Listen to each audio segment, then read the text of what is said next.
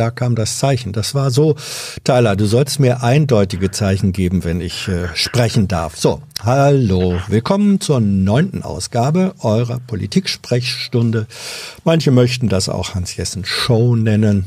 Na gut, wenn's sein muss. Also wir wollen wieder eine gefühlte Stunde die zeitlich ein bisschen länger ausfallen kann, mit euch reden über Themen, die ihr vorschlagt. Ich weiß nicht so genau, wer da jeweils ausgesucht wurde vom Redaktionspraktikanten Thilo und mir hier serviert wird. Ich lasse mich überraschen. Wer ist denn heute die Nummer eins? Hier ist Hans. Hallo. Hallo und moin, Hans. Hier ist Manfred. Manfred, moin. Ähm, das klingt norddeutsch. Also nicht, ja, einige, einigermaßen. Ich lebe inzwischen in Ostfriesland, komme Aha. aber eigentlich aus dem Rhein-Neckar-Raum. Ich wollte gerade sagen, das hört sich so ein bisschen ich, pfälzisch oder so. Ja, ja? Exakt, Dreiländereck. Aha. Ich habe viele, viele Jahre in Firnheim gewohnt. Das Aha. ist genau da Baden-Württemberg, ja. Hessen und Rheinland-Pfalz. Ne? Das, das ist doch eine völlig andere Mentalität als die Ostfriesen. Oh ja, oh ja. ja. Also ich bin in meinen Leben. Ich bin inzwischen 74, äh, einigermaßen gewandert, umgezogen und habe also alle möglichen, ja, wenn ich so sagen will, äh, Dialekte kennengelernt, mhm. aber nie, nie gelernt. Mhm. Ach Gott, es ist doch auch schön, wenn man sozusagen einen, einen heimatlichen äh, Sprachduktus hat, den man sozusagen, der einen das Leben lang äh, begleitet. Boris Becker wird auch nie anders sprechen, äh, als er zu sprechen Exakt. gelernt hat. Aber äh, wir wollen ja jetzt Exakt. nicht über Heimatgeschichte sozusagen nein, im geografischen nein, Sinn reden.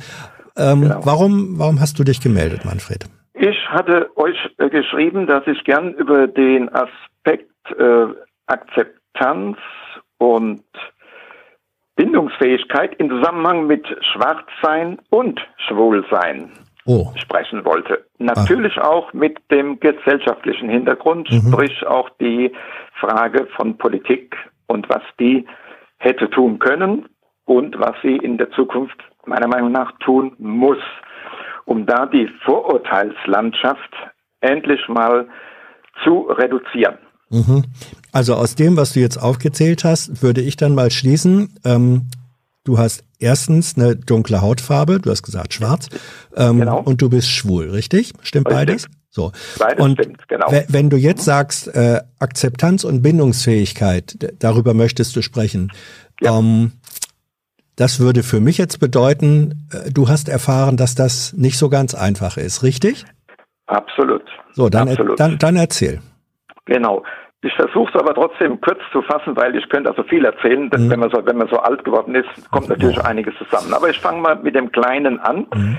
Äh, ich hatte, äh, weil in meiner Ursprungsfamilie, Mutter war ja alleinstehend, als ich, als ich auf die Welt kam. Mein Vater ist schon wieder zurückgeschickt worden von der Armee in die Staaten, hat also mich gar nicht in dem Sinne erlebt.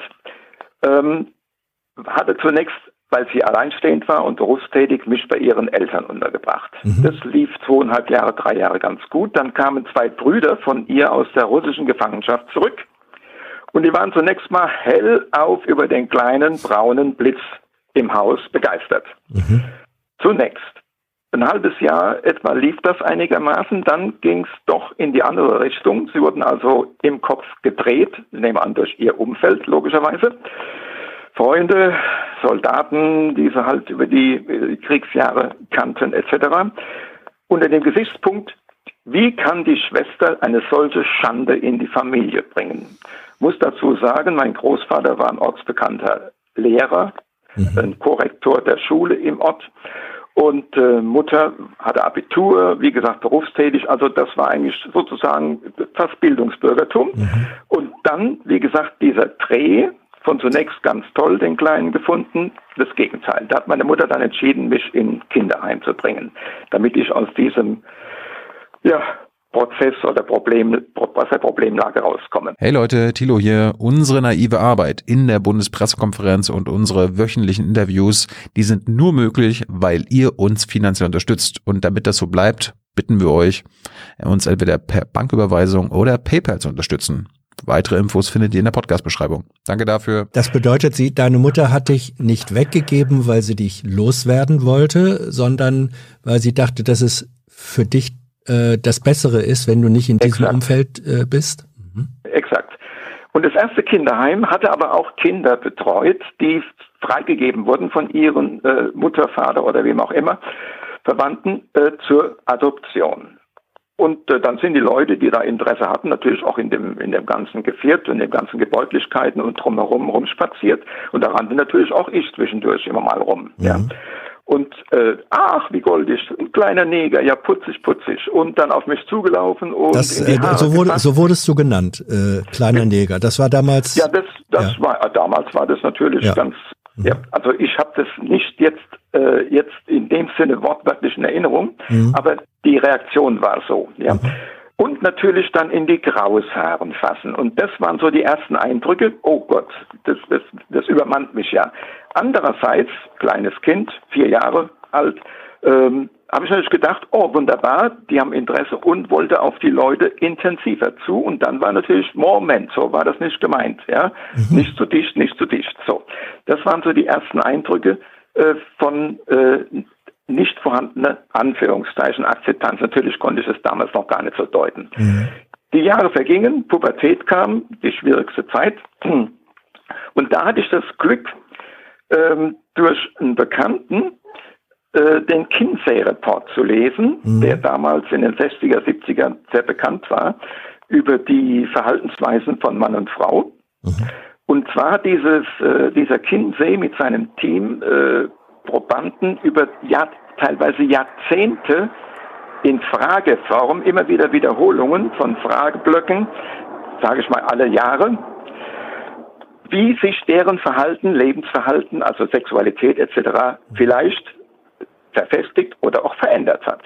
Und im Rahmen dessen habe ich dann in dem Buch über Männer, das ist also 600, 700 Seiten, Mordswälzer, habe ich aber dann erkannt, dass mein Schwulsein keine Krankheit ist. Das heißt, das ähm, äh, lass mich, lass mich da nachfragen. Ähm, Ja. Wann hast, also du hast nicht durch den Kinsey-Report, durch die Lektüre festgestellt, dass du schwul bist, sondern das war dir schon vorher klar. Haben wir schon mit 13, 14, Ah, klar, okay, genau. gut. Mhm. Aber du hast, Ja.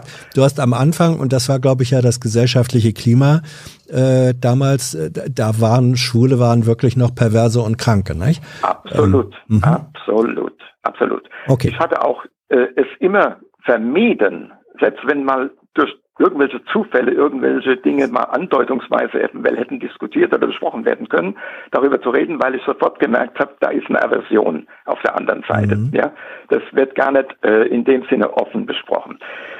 Äh, aber nochmal, diese der Kinsey-Report, wie gesagt, der hat mit für mich, wo ich, ich war damals eine ziemliche Les- Leseratte mit 17, 18, äh, der hat mich wirklich ernsthaft beruhigt, innerlich. Das hat so eine Ruhe, so eine Ruhepol in mir gegeben. Ich wusste nur, draußen kannst du nichts damit anfangen, weil keiner oder keine, unterstellte ich halt damals, ernsthaft und neutral weitestgehend darüber reden würde.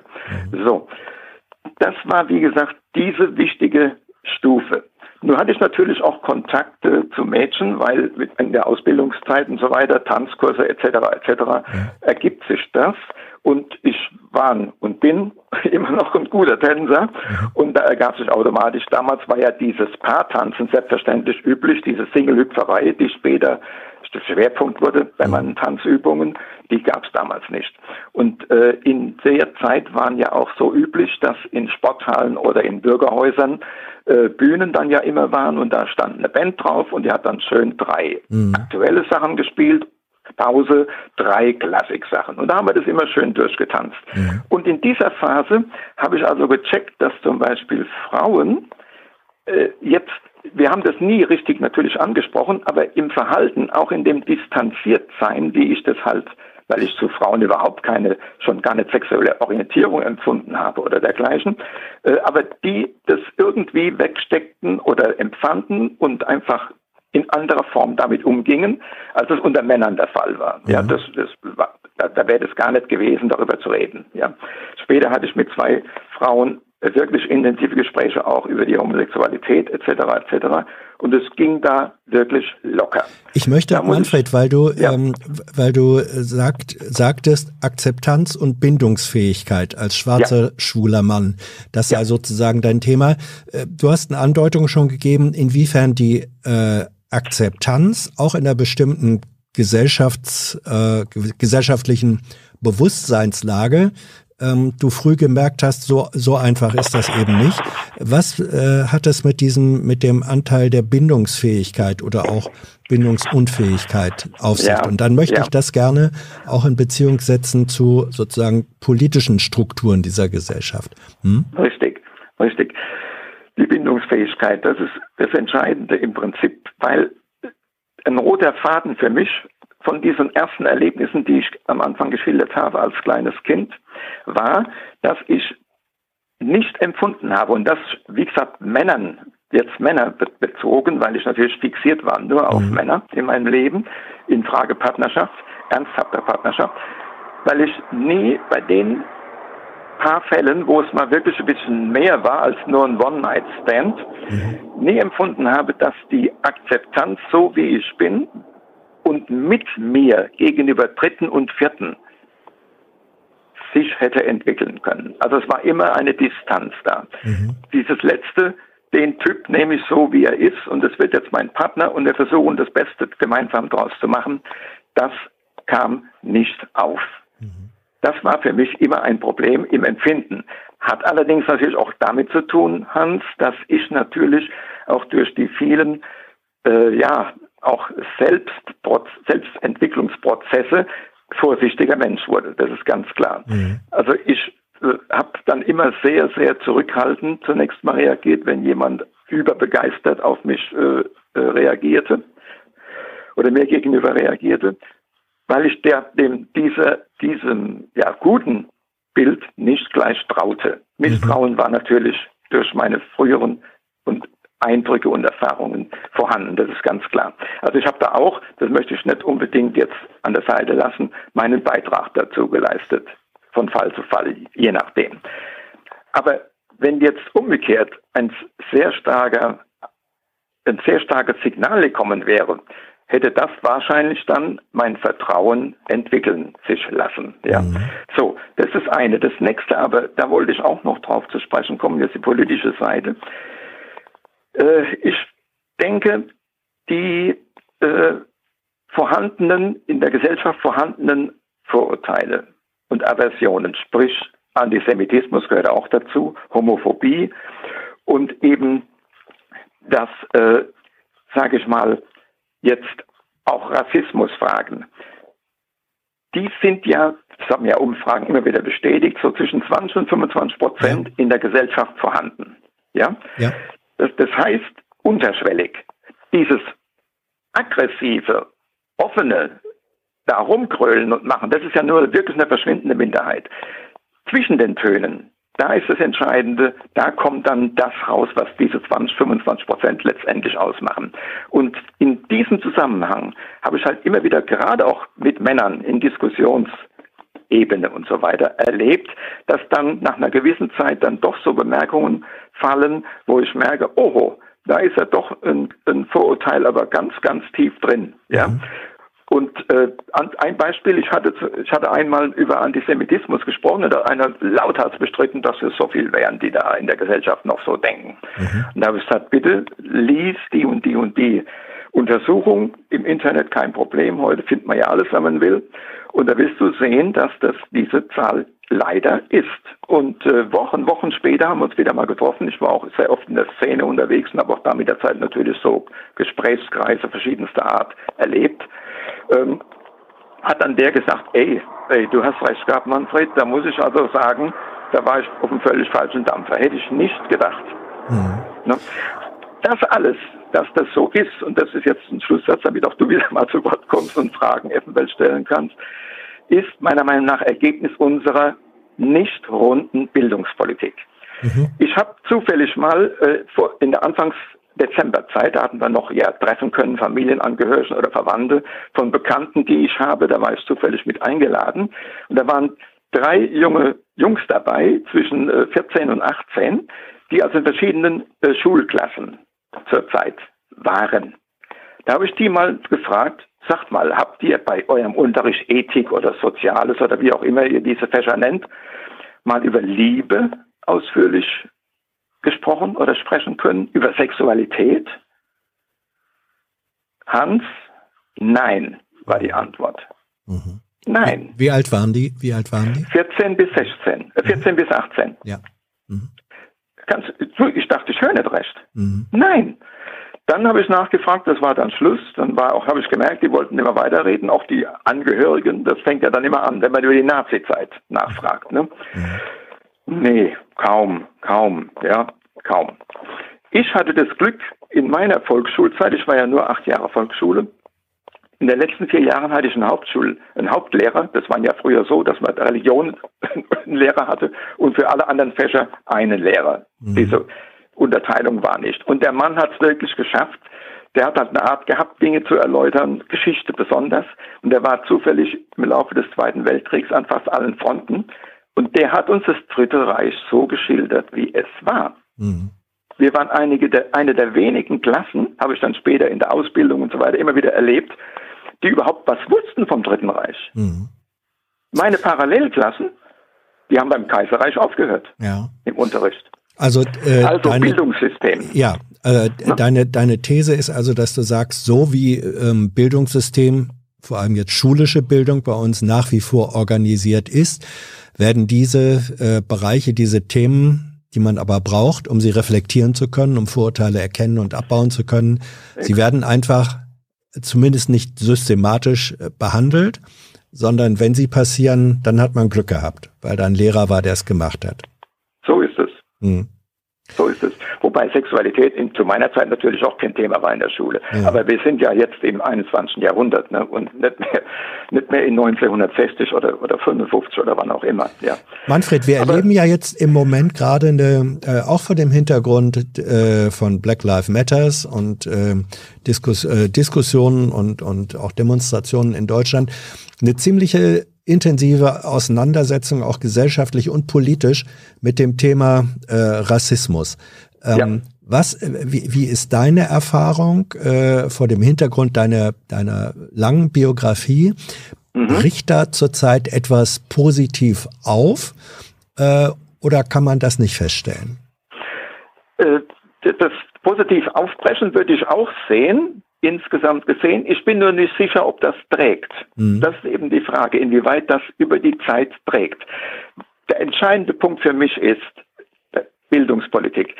Wenn nicht in den nächsten Jahren in unserem System die Klassen kleiner werden, mhm. die Lehrerinnen und Lehreranzahl massiv steigt, Sozialarbeiter, Psychologen, Psychiater ja ernsthaft, ernsthaft in diesem ganzen Bildungssystem mehr Raum haben, ja, um eben da, wo, wo, wo wirklich äh, Fälle eine, eine, eine Behandlung bedürfen, die eben nicht ein Lehrer oder eine Lehrerin schaffen kann, ja, als mhm. Ergänzung.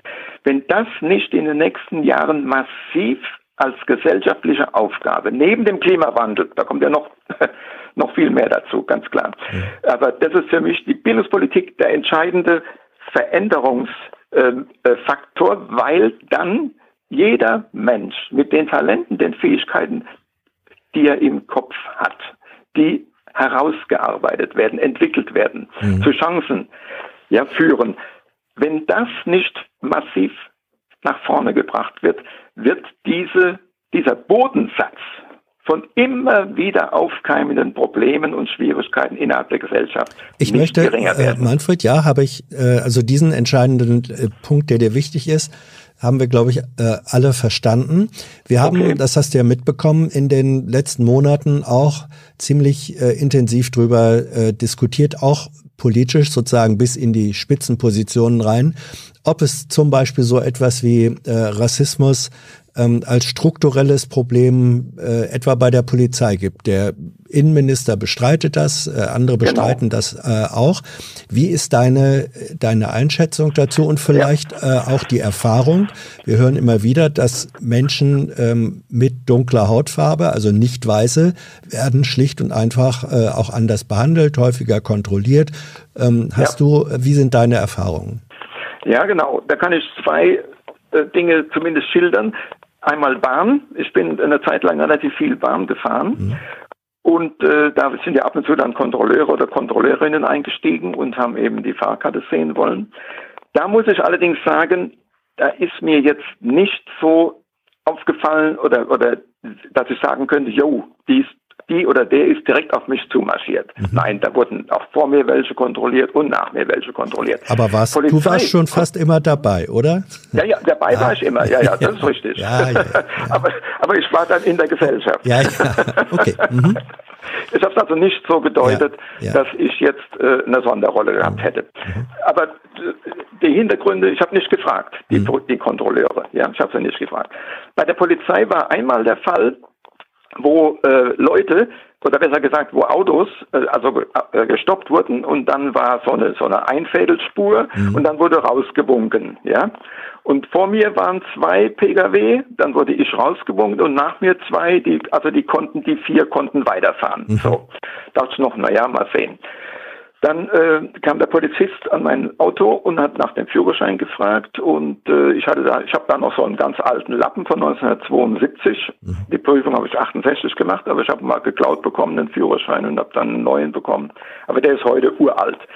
Und da hat er sich also äh, mit mir tatsächlich über das Ding ein bisschen freundlich unterhalten, muss ich sagen. Er hat mir dann erklärt, dass also die nach bestimmten äh, Kennnummern suchen und zufällig hatte ich eben die Kreisnummer. Ja, mhm. so okay. Also ich konnte das auch jetzt auch aufgrund des Gesprächs nicht anders deuten. Ich muss überhaupt sagen, Hans, ich nehme an, durch meine ja, fast, fast Selbsterziehung würde ich fast da sogar unterschwellig behaupten wollen, war ich immer jemand, der auf die Leute zuging. Also angenommen, ich bin irgendwo hinzugekommen, war selbstverständlich, ich sage guten Tag oder guten Abend oder guten Morgen. Und habe dann oft festgestellt, dass Leute dann groß gucken, huch, ui, der spricht aber gut Deutsch. Also, ne, so ja. in die Richtung. Ja? ja? Also ein bisschen entwaffnend. Ja? ja? Und wenn dann so eine, das wurde auch ab und zu gesagt, dann sagt ja, aber Sie sprechen auch gut Deutsch. Ne? Und schon hat man dann eine, eine lockerere Ebene. Ja, was hast du dann, war dann deine Antwort, Sie aber auch? Ja, genau. Ja. Genau. genau. Hm. Und wenn ich, und wenn ich, das habe ich auch sehr früh mir angewöhnt, wenn ich zum Beispiel in, in Arztpraxen komme, da sind manchmal noch ein paar Leute mit dabei, ich gehe da rein, guten Morgen, selbstverständlich, ja. Und wenn dann keine Reaktion kommt, dann habe ich dann gesagt, oh, dann nehme ich meinen guten Morgen wieder zurück. Ja, und schon war ein Bann gebrochen, weil ein oder zwei Leute lachten, ja, und haben gesagt, oh, Entschuldigung, habt ihr aufgepasst, guten Morgen, ja. Ich will damit sagen, äh, so diese direkten äh, jetzt äh, Artikulationskonfrontationen habe ich eigentlich nie erlebt, weil wahrscheinlich ich in den meisten Fällen da mit meiner Art, da aufzutreten, ja, sag mal so, entschärfend gewirkt hat. Aber kannst du, ähm, kannst du bestätigen oder mindestens nachvollziehen, das, was andere Menschen mit nicht weißer Hautfarbe berichten und vor allem jüngere Menschen, ähm, haben das in den, in den letzten Monaten häufig berichtet, dass sie sagen, wir werden einfach immer noch anders behandelt und das ist für uns eine Form von äh, strukturellem Rassismus. Kannst du das nachvollziehen? Absolut. Ist das auch deine Beobachtung?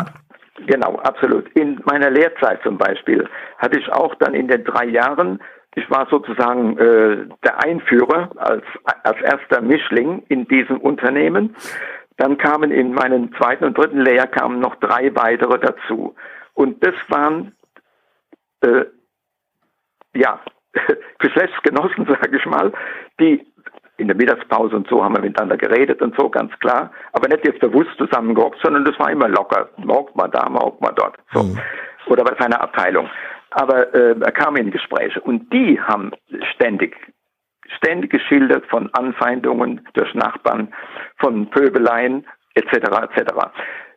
Nun kann man aber, also, also wie gesagt, ich will da keinem äh, in den Fällen zu nahe treten, aber natürlich äh, tritt man äh, machohaft etc. etc. auf, kann das auch seine Wirkung haben zusätzlich. Ja. Aber die haben grundsätzlich berichtet, dass sie mehr oder weniger immer im Fokus standen, ja, egal wo. Das fing in der Schule an und hört auf der Straße auf. Ne? Und später auch dann im, habe ich natürlich auch in der Szene äh, Mischlingsmenschen kennengelernt, die ja. auch also in dem Punkt ich übertreibe jetzt ein bisschen, aber ein Scheißleben teilweise hinter sich gebracht haben. Das fing schon in der Familie an. Ja? Mhm. Nicht Akzeptanz etc. etc. Ja? Da ging es ja los. Ne? Und ich nehme halt an, dass ich bedingt durch halt diese ja, frühe Äh, Kindergarten zum Beispiel. Ich kann mich an nichts erinnern, dass ich äh, irgendwelche äh, Probleme, mhm. zumindest nachhaltiger Art, erlebt hätte. Naja, aber das, was du anfangs, was du anfangs ja. ähm, äh, geschildert hast, dass man dich zwar irgendwie süß fand und niedlich und äh, dir ins Kraushaar gegriffen hat, aber mhm. wenn du dann etwas äh, an Nähe auch einfordern wolltest, dass dann eine Abwehr da war. Gegenüber äh, den Erwachsenen. Also ja. diese, ah, diese okay. Menschen, die die Kinder adoptieren wollten. Ja, ja, also bei den anderen, bei den anderen Kindern, bei den anderen Kindern. Genau, aber ja. untereinander nicht, ähm, ja, genau. Hast du dich ja. eigentlich jemals ähm, in dieser Situation als äh, Deutscher zweiter Klasse gefühlt oder kam so ein Gedanke nie? Äh, so blöd es, so blöd es klingen mag, in der, in der schwulen Szene, da war ich ja wirklich emsig unterwegs, viele, mhm. viele Jahre. Da ist manchmal sowas aufgekommen wegen der Offensichtlichkeit von Ablehnung. Das, mhm. das zeigt sich ja dann da, wenn es so, wenn's darum geht, ah, gehe ich mit dem in eine Kabine oder gehe ich nicht, übertreibe ich jetzt mal. Mhm. Äh, da ist dann mehr oder weniger diese Batsch, nee, Tür mhm. zu, Klapp oder Gesicht mhm. entsprechend oder, oder, oder, oder dann eben auch, da gab es auch mal das eine Wort, oder die Bemerkung hau ab. Ne? Das mhm. gab's dann auch. Ne? Mhm. Und da habe ich dann aber, dann war ich dann aber nicht so belatschert, sondern habe dann gesagt, also das geht doch freundlicher. Ne? Mhm. So. Also da die, direkt in der Szene, die eigentlich für mich der Lebensinhalt war und hätte sein sollen, was Beziehungen angeht oder überhaupt eine Beziehung auf Dauer angeht, da war es dann schon konkreter. Ja. Mhm. Ich verstehe. Ähm, Manfred, ähm, zum Abschluss unseres Gesprächs, äh, die Älteren von uns äh, kennen den Film Toxi. Du mit Sicherheit mhm. auch. Ne? Du ja. wirst den äh, gesehen haben. Das war ähm, der Film, ich glaube 1952, äh, Anfang der 50er Jahre jedenfalls äh, erschienen. Das war in, in einem äh, melodramatischen Film ähm, die Geschichte eines, äh, damals hieß das so, Mischlingsmädchens, äh, die Tochter mhm. auch eines äh, farbigen äh, GIs und einer deutschen Mutter. Da hast du den Film jemals gesehen und hast du das verglichen? Gehört. Gesehen kann ich mich jetzt ehrlicherweise nicht mhm. erinnern, aber der, der Titel ist mir bekannt. Ja. ja. Jetzt gerade zum Film, da passt es, glaube ich, ganz gut dazu. Rosa von Braunheim. Das ja. wirst du auch kennen nicht sehr homosexuell ist, pervers, sondern die Situation, in der er lebt, 1971. Richtig. Mit dem Film bin ich mit meiner Mutter vor dem Fernseher gesessen. Mhm. Und anschließend habe ich sie dann quasi aufgeklärt. Oh. Manfred, ähm, ich freue mich, dass du äh, uns das erzählt hast. Ich habe den Eindruck, du ähm, bist bislang ganz gut durchs Leben gekommen. Das, Darf ich auch sagen, ja. ja.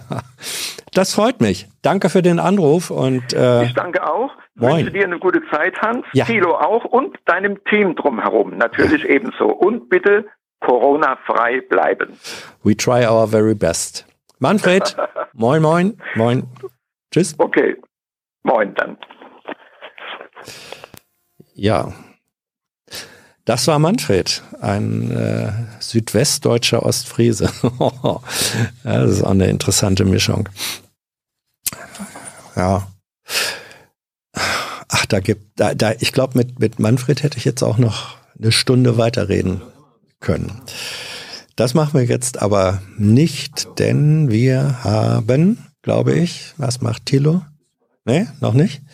Äh, aber er, er spricht schon. Thilo, lass mich nicht hängen. Hast du schon eine neue Gesprächspartnerin, wenn ich das bisherige Strickmuster richtig kenne? Nach äh, einem Mann kam dann meistens eine Frau dran. Ja? So, hier ist Hans. Wer ist da? Emma, hallo. Emma, ich grüße dich. Du hörst dich jung an, Emma. Darf ich das so sagen? Ja. Ja. Ich sehe ja nicht, äh, also für, für die, die, äh, die das jetzt, äh, die Show auf dem Screen sehen, die sehen, glaube ich, dein Alter äh, eingeblendet. Ich sehe es nicht. Wie alt bist du?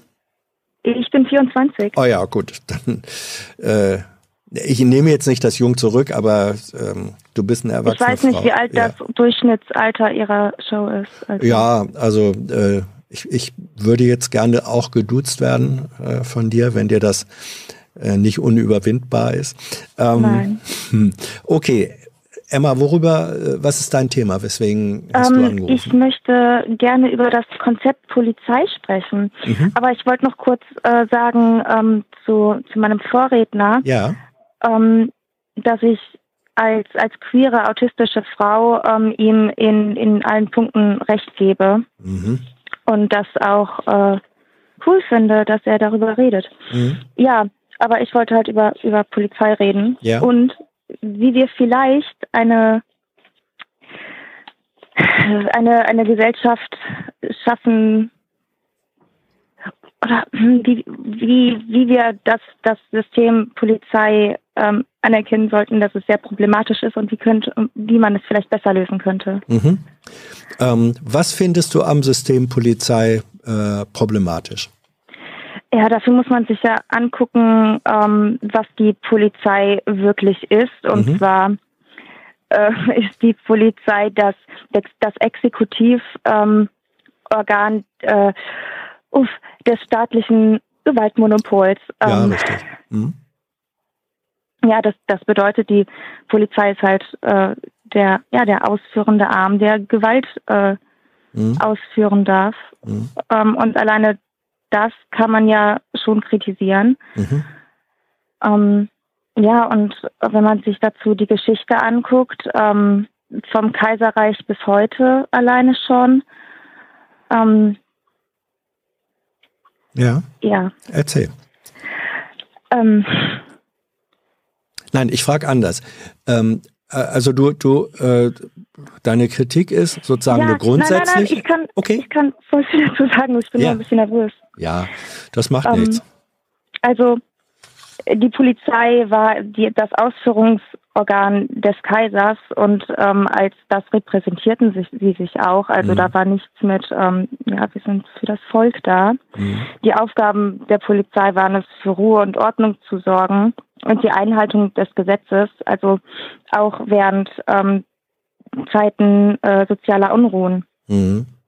Und ähm, ja, währenddessen ähm, durch die Industrialisierung zogen immer mehr Menschen in die Städte. Das kam dann mit Klassikern wie schlechte und zu wenig Wohnraum und ähm, soziale Probleme und Armut, die sich häufen. Und das führt zu Kriminalität. Dann mhm dann, als der Weltkrieg zu Ende war und die Überlebenden wieder kamen, ähm, da war das soziale Elend ja ganz groß. Den Leuten ging es richtig dreckig. Und die Polizei kam überhaupt nicht mehr hinterher damit. Also kam das Militär zur Hilfe.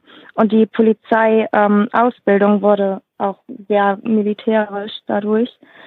Ähm, generell wurde zu der Zeit auch viel Autorität ähm, durch Uniform, also viel, viel Machtdemonstration mhm. durch Uniform ausgeübt. Was davon siehst du, also das ja, du beschreibst jetzt die Situation, du sagtest, äh, äh, Kaiserreich, Monarchie und dann die Zeit äh, zwischen den Weltkriegen. Was davon äh, und, und sagst, da war Polizei eigentlich ein, ein Unterdrückungsapparat der autoritären ähm, Herrschaft.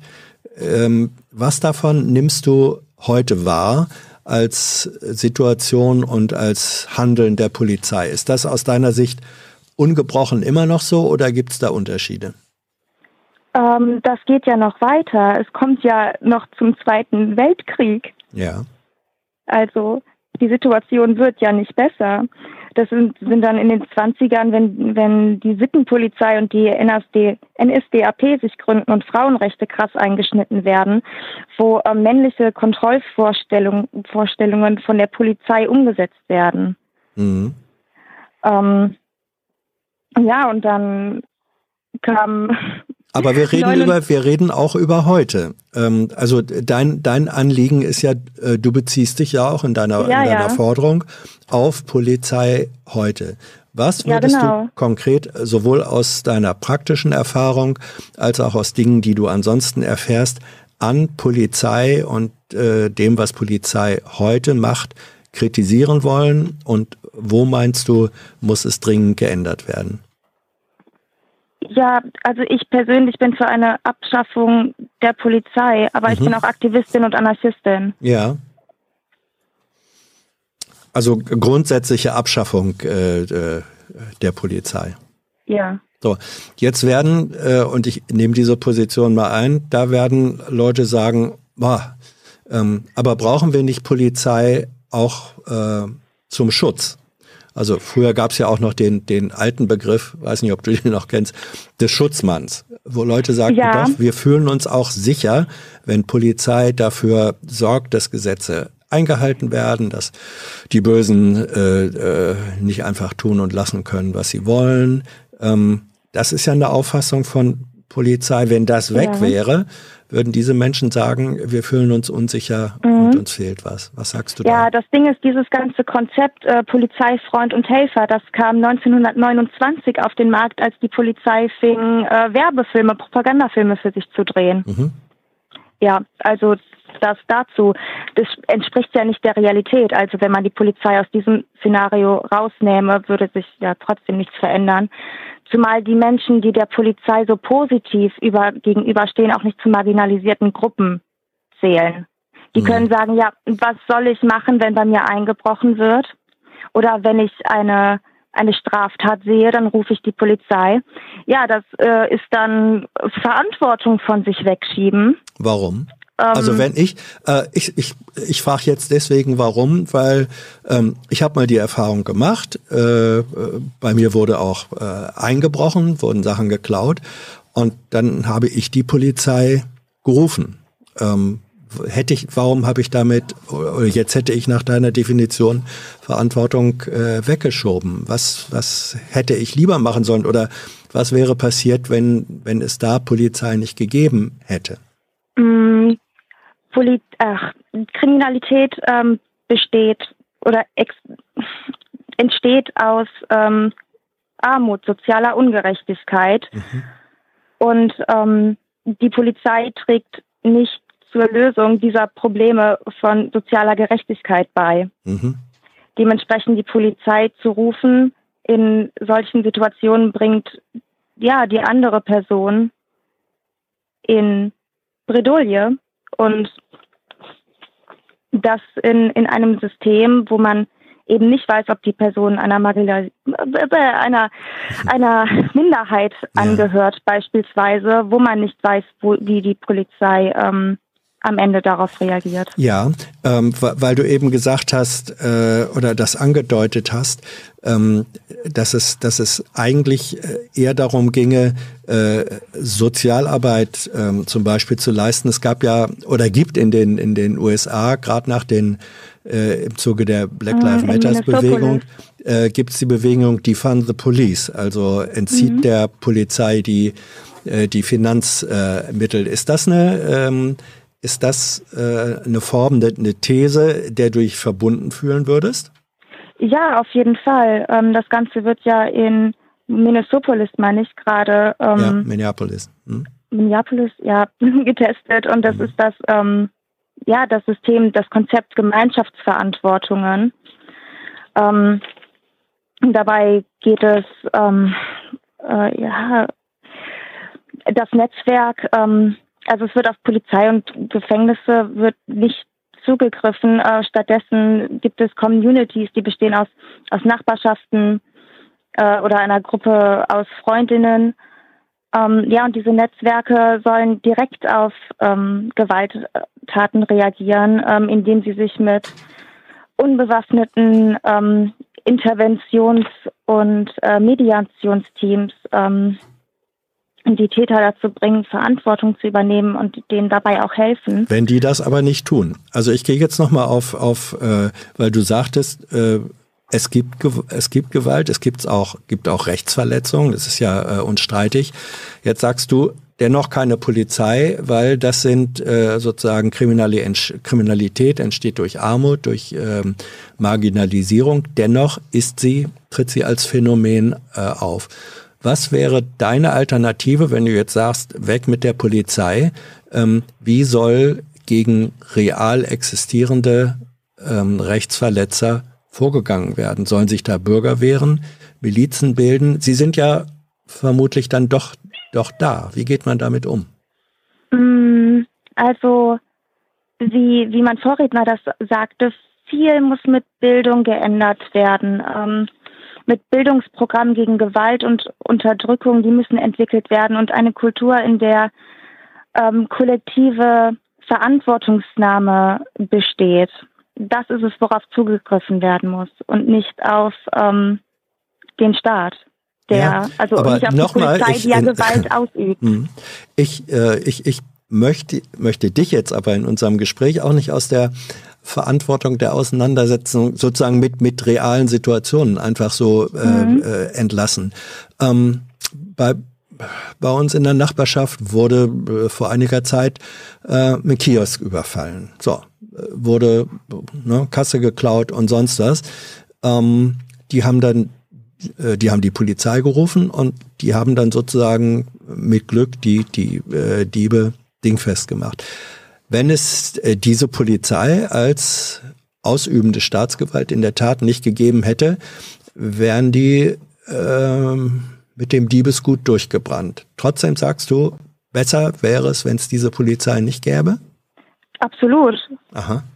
Ähm, Da wird der Kioskbesitzer, das- mein Nachbar, wäre nicht man- froh drüber. man muss ja, man muss ja weiterdenken. Man muss A, die Ursache bedenken, Mhm. warum begehen Menschen diese kriminellen Taten und äh, wieder sowas entsteht, ähm, ja, aus, aus ähm, sozialer Ungleichheit, aus, aus Armut und, und aus, Was ist mit denen? den Bildungsständen. Ja, aber Es was kommt- ist mit aus den, was ist mit den. Emma, was ist mit den äh, Tätern, die es ja auch gibt, äh, die nicht arm sind, die nicht aus bildungsfernen Schichten kommen, sondern aus gut bürgerlichen Mittelstandsfamilien, wohlgebildet wegen mir, und die dennoch ähm, schlicht und einfach Rechtsbrüche begehen. Bei dir klingt es mir jetzt ein bisschen so durch, als sagst du, eigentlich sei der Mensch äh, von, seien alle Menschen von Natur aus gut und nur durch die schrecklichen Ähm, Verhältnisse welche, würden sie. Oder wie welche, ist es? was, was tut, was begeht denn der, okay, okay, ein, ein, ein Mann Hm. aus einer oberen Mittelschichtfamilie Hm. begeht ein Verbrechen. Was fällt Ihnen dazu ein? Was tut er? Äh, welches Verbrechen das sein kann? Ja. Uff, da, da, da, da würden mir, da würden mir, da würden mir eine, eine, eine, erhebliche Bandbreite äh, einfallen. Das kann sogenannte Eigentumsdelikt sein, also Diebstahl. Das kann äh, Gewaltverbrechen sein. Warum ähm, sollte, darf ich, darf ich ja. kurz aufgreifen? Ja. Äh, Diebstahl, aus welchem Ja. Hintergrund? weil er was haben will, was er nicht hat. Weil er mehr haben will? Ja. Ja. Und, Ohne dass äh, er, das ohne dass er auch das- arm ist. Das ohne, ist doch genau das, das Kapitalismusproblem. Das ist, das ist soziale Ungerechtigkeit. Die Verteilung von Gütern. mhm. Also, ja, das, das ist es eben, aus, aus was Kriminalität besteht. O- Oder der muckst seine Frau ab. Ja. Ähm, hätten, wie, wie sähe das aus, ähm, Wenn es keine wenn Polizei wir, gibt. wenn wir Frauenrechte ein bisschen größer schreiben würden und Ja. mehr gegen das Patriarchat angingen? Ja, aber wenn dennoch, ähm, wenn, wenn dennoch äh, diese Rechte, wenn, man kann sie ja groß schreiben, ja, ähm, so wie auch das Recht auf, auf Eigentum groß geschrieben wird, wird ja groß geschrieben. Und wenn dennoch diese Rechte und auch Frauenrechte verletzt werden, äh, wie soll man damit umgehen? Ähm, ja, Täter, also man kann ähm, viel beispielsweise mit Täter-Opfer-Ausgleichen machen. Mhm. Ähm, ja, viel auch durch, durch Prävention und dann muss man den, den Menschen helfen. Es bringt ja nichts, wenn man einen, einen, einen Menschen nimmt. Ach, die Sekunde, das ist meine Katze gerade. Es kommt immer auf, auf, das, auf das Verbrechen an. Das kann man nicht alles über einen Kamm scheren. Nö, bestimmt Ob das jetzt nicht. ein, Das- ein, ein. Mann aus der oberen Mittelschicht ist oder eine, man muss ja sehen, wen, wer am meisten betroffen ist. Wer erfährt am meisten diese Polizeigewalt? Wer hat am meisten mit der Polizei am Hut? Und Ja. das ist ja nicht der Mann der oberen Mittelschicht. Ja, ähm, aber vielleicht gibt's ja auch äh, Gründe dafür, dass das sozusagen sozial so verteilt ist, wie es verteilt ist. Ich würde gern von dir, äh, weil du äh, vorhin sagtest, also Ja, der Grund heißt Kapitalismus. ja genau, weil äh, eben weil du sagtest, der Grund heißt äh, Kapitalismus, bedeutet das, äh, wenn du sagst Abschaffung der Polizei, das war ja dein dein, dein Eingangsstatement, willst du die Polizei im Kapitalismus abschaffen und in einem anderen, weil du sagst, du bist Anarchistin, also in, in, in einer anarchistischen Gesellschaft gäbe es dann eine Polizei? Also bist du eher für eine andere Polizei? Oder grundsätzlich gegen jede Polizei in jedem System? Ähm, ich bin gegen Machthierarchien. Die Polizei, wie sie jetzt existiert, mhm. ähm, ist durch und durch von, von Machthierarchien durchzogen, plus dass sie sich selbst kontrolliert und nicht kontrolliert wird. Ähm, der Kapitalismus muss abgeschafft werden samt der Polizei. Was man dann an, einführen kann, ähm, ist ja sowieso alles sehr hypothetisch. Mhm. Aber wer soll denn den, ja, du sagst, der, der Kapitalismus äh, muss, muss äh, abgeschafft werden. Nun wäre dann die Frage zu stellen, das ist eine andere Diskussion. Als Wirtschaftssystem. Ja. Ähm, ja, aber es ist ja vielleicht nicht nur ein Wirtschaftssystem, sondern ähm, es, es ist auch eine Form von Gesellschaftssystem ähm, und, und Verhandlungs, äh, Verhaltensweisen. Ähm, es gibt nochmal bei diesem, äh, bei dem Begriff Defund the Police, wenn ich da nochmal äh, mir das angucke, was da in den USA diskutiert wird, die haben ja komplett andere Polizeisysteme. Da hat sozusagen jede Kommune ihre eigene äh, Polizei. Sie haben zum Teil ähm, Gefängnisse als private Wirtschaftsunternehmen. Äh, und ich glaube, die Fund the Police macht sich wesentlich daran fest, dass man sagt, diese Form von Polizei ähm, wollen wir nicht mehr, die sozusagen willkürlich ausgebildet ist.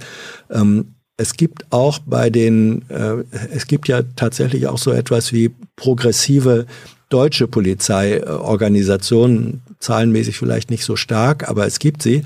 Und bei denen ähm, heißt, glaube ich, die sagen auch, die Fund the Police ist eigentlich nicht schlecht, aber die verstehen darunter eher eine Reform der Polizeiausbildung.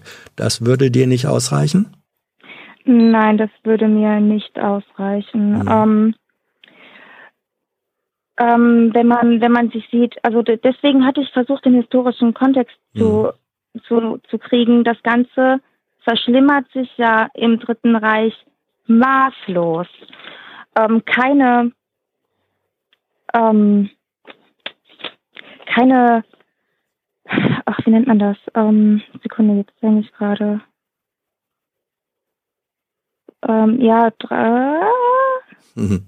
Keine Institution, Institution ja. war das Wort, sorry. Keine Institution war enger mit dem Nationalsozialismus verknüpft ähm, als die Polizei. Ein Beispiel dafür ist ähm, Heinrich Himmels. Der ja. war gleichzeitig Reichsführer SS ja. und Chef der deutschen Polizei und wurde später Reichsinnenminister. Ja, und sicher, diese, diese ganzen Strukturen haben sich nicht abgebaut nichts das, davon. Das, also dieser da ganze Rassismus äh, steckt heute ja, noch genauso in ja, dem System drin. Ja.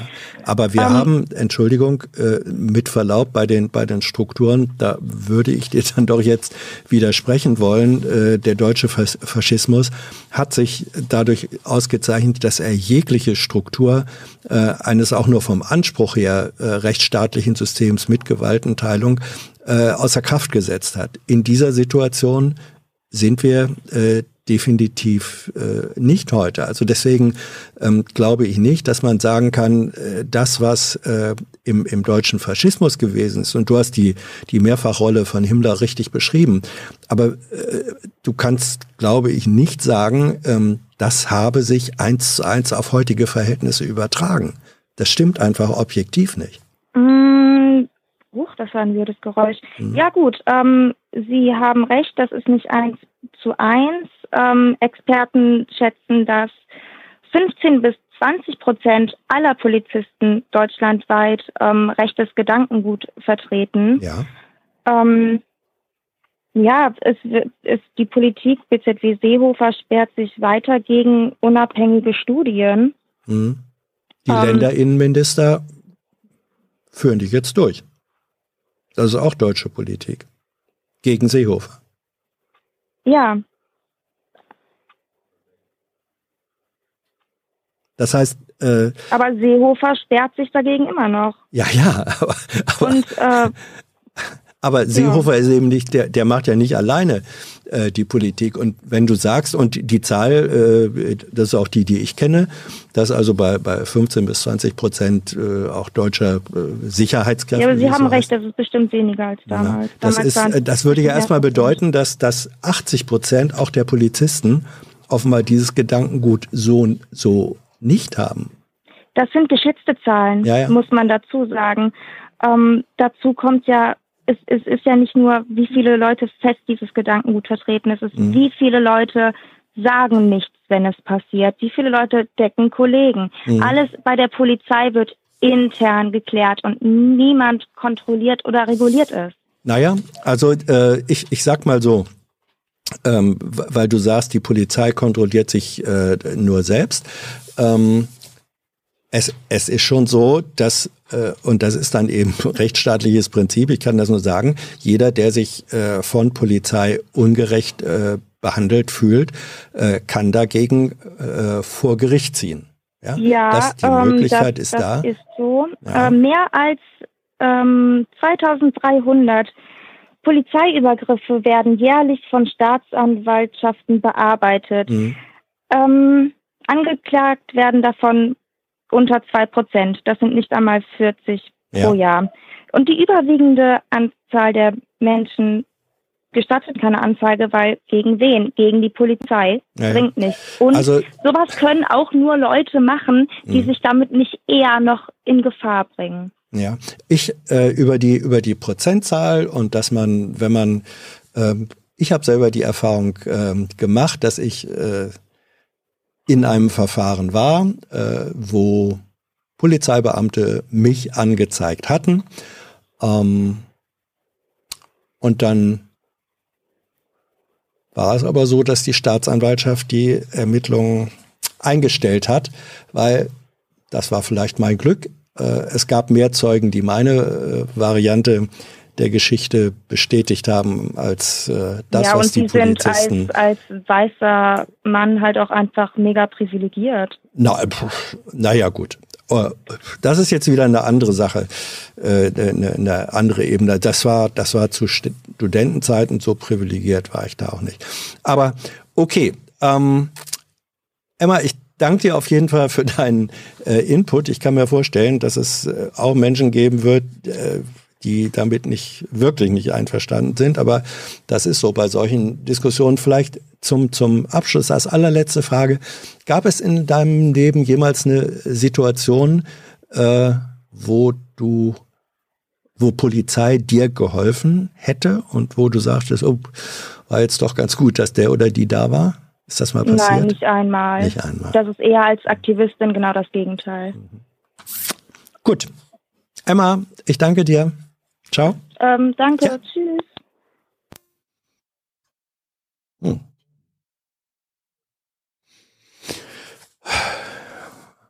War ich da jetzt zu, bin ich ihr zu sehr äh, in die Parade gefahren? Weiß ich gar nicht. Naja, wird man dann ja vielleicht in den, in den Kommentaren ähm, erleben. Ja, dieses, äh, das, das äh, immerhin, dieses Defund the Police, das war äh, im US-Wahlkampf ich glaube auch im beiden Team. Thilo, hilf mir. Ich, ich glaube, bei der, bei der beiden Kampagne haben sie das mindestens in dieser US-amerikanischen Variante hat das eine Rolle äh, gespielt. Aber das ist vielleicht eben wirklich auch noch eine andere Situation von Polizeiapparat und, und Polizeiorganisation, äh, als wir es hier bei uns haben. Kann man ja nochmal nachgucken äh, und vertiefen. Wow. So, wir haben wen jetzt in der Leitung? Hallo, hier ist Hans. Hallo Hans, hörst du mich? Ja, ich höre dich gut. Wer ist du? Wer bist du? Ich bin äh, Christian. Hallo. Christian, ja. Und du möchtest worüber reden?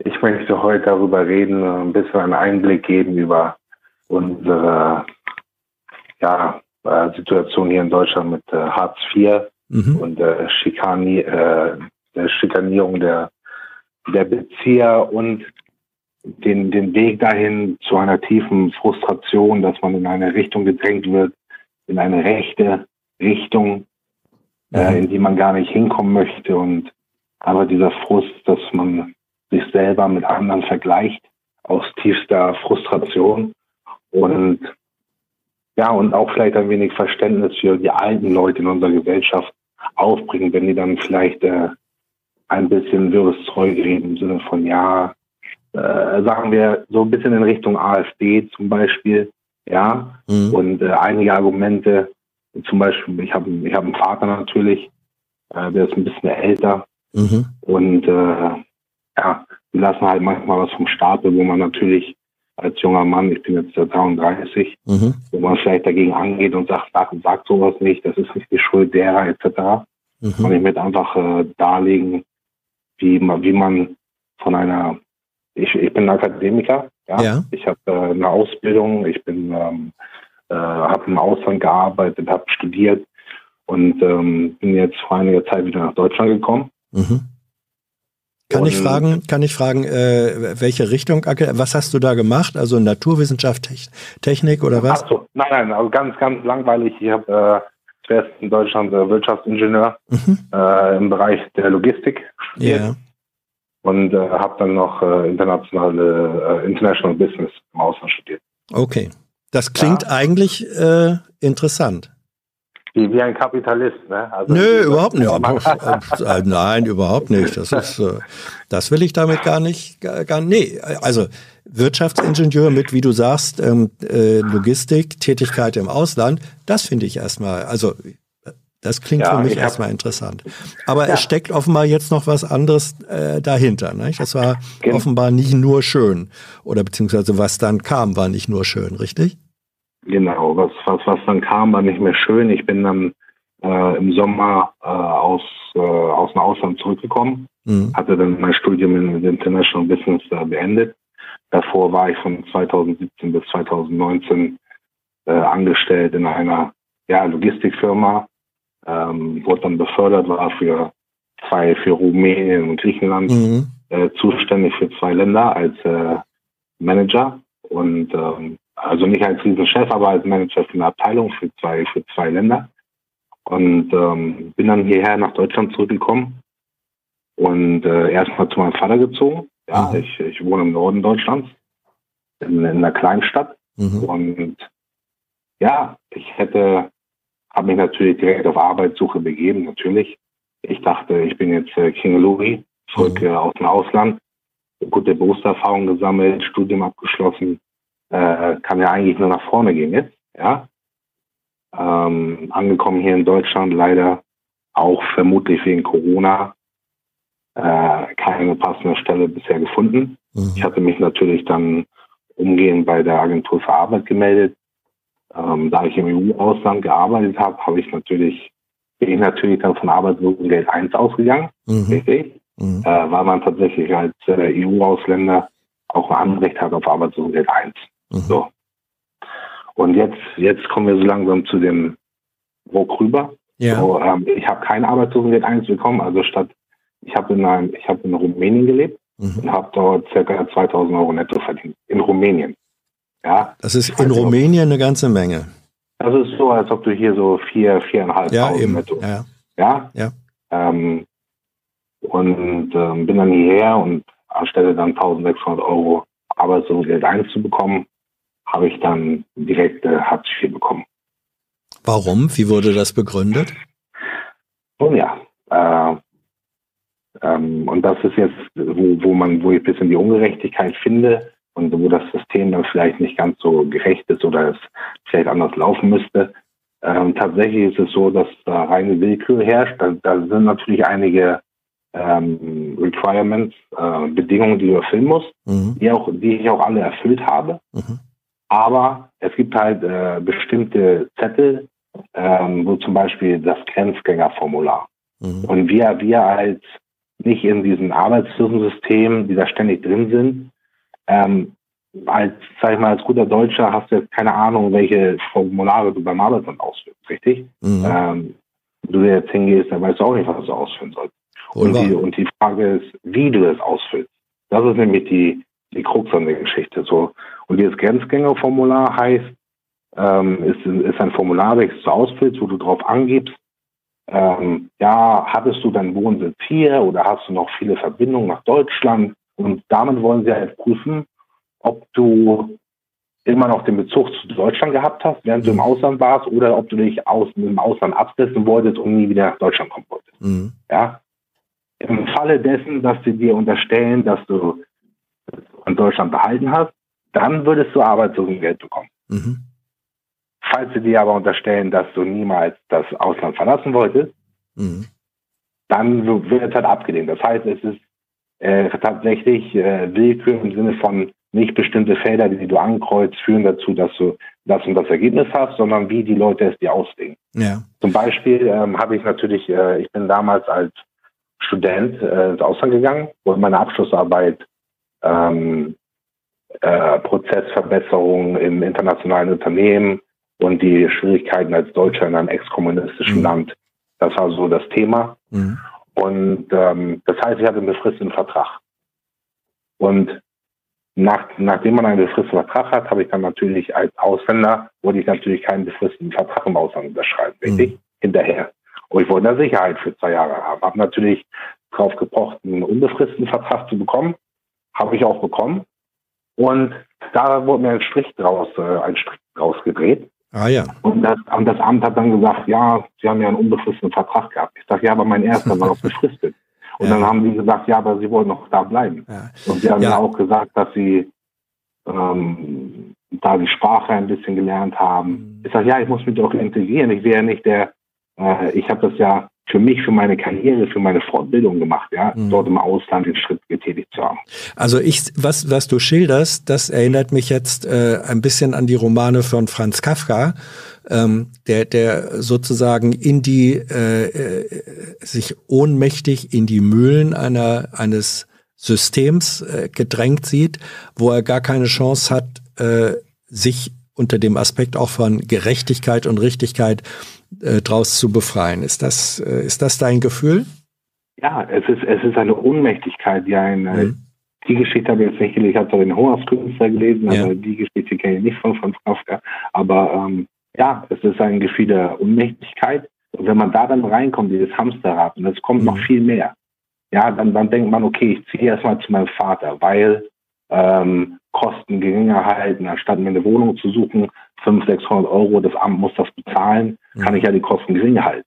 Ja, ziehe erstmal zu meinem Vater. Zweiter Punkt dann, hast du, hast du Miete beantragt mit deinem Vater, ich muss ja Miete zahlen, aber ich bin 33 Jahre alt. Mhm. Da wird mein Vater mir natürlich nicht zumindest 200 Euro im Monat abdrücken. Ne? Ähm, sagt das Amt auch, nee, zahlen wir nicht.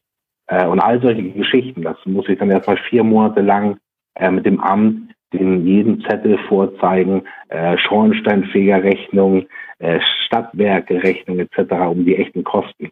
Und all so, so viele Dinge, die man gar nicht auf dem Zettel hat. Und obwohl der Staat ja eigentlich im Sinne haben müsste, dass man ja Geld sparen will. Mein Vater sozusagen tut dem Staat ja einen Gefallen, indem er mich aufnimmt und ihn günstiger, sage ich jetzt mal, äh, unterhält. Mhm. Ja? Das heißt, so. du nimmst es, du nimmst es, so verstehe ich das jetzt, so wahr, ähm, dass das, was äh, sozusagen im familiären Verbund eigentlich getan wird, um die Last für den Staat äh, zu senken, dass das jetzt dir zum Nachteil äh, ausgelegt wird. Dass, dass das System das, ja. in der Weise eigentlich auf dem Kopf steht. Das ist deine Erfahrung? Sehe ich das richtig? Richtig, das ist absolut richtig. Und habe ich natürlich auch, auch mir jetzt eine eigene Wohnung. Ja. So, und dann kommen wir zum Thema Wohnungsnot.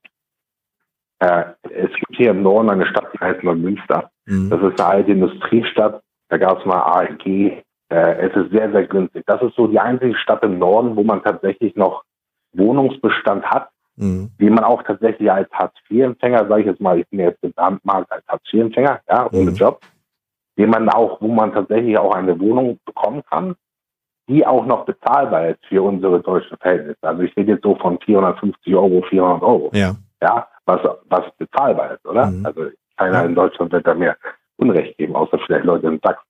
Mhm. Ja.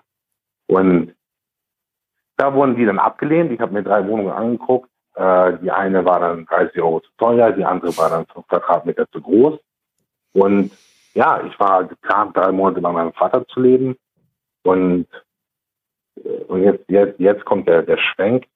Ähm, ich habe natürlich in dieser kleinen Stadt, in der ich lebe, wohnen viele viele Geflüchtete. Mhm. Ja, und auch viele, viele Ausländer oder Mitbürger, die nicht arbeiten, etc. Es ist eine, es ist eine schöne, eine schöne Kleinstadt. Mhm. Und wir haben so viele Neubauten hier in der Stadt.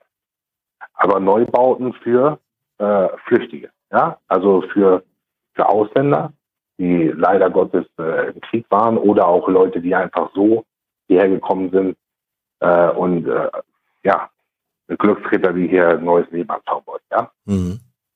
Und da geht es dann darum, dass dieses, wie es angefangen hat mit dem Arbeitslosengeld, dass ich das, das, das, das Papier, ich hatte keinen, der mir gesagt hat, so und so musst du das Dokument ausfüllen, mhm. so und so, dann wirst du das bekommen. Ja, also auf der Seite, da ist, fängt dann die Ungerechtigkeit an, im Sinne von, du bist dem Staat schutzlos ausgeliefert, wenn du nicht, äh, wenn du dich damit nicht auskennst. Hier, hier, da kommt keiner, der dir hilft. Und, und, sagt, das, und, das. Du, und du sagst, das höre ich jetzt so durch, dass du sagst, mir als äh, deutschen Staatsbürger wurde diese Hilfe nicht gegeben, die man gegenüber der Bürokratie braucht.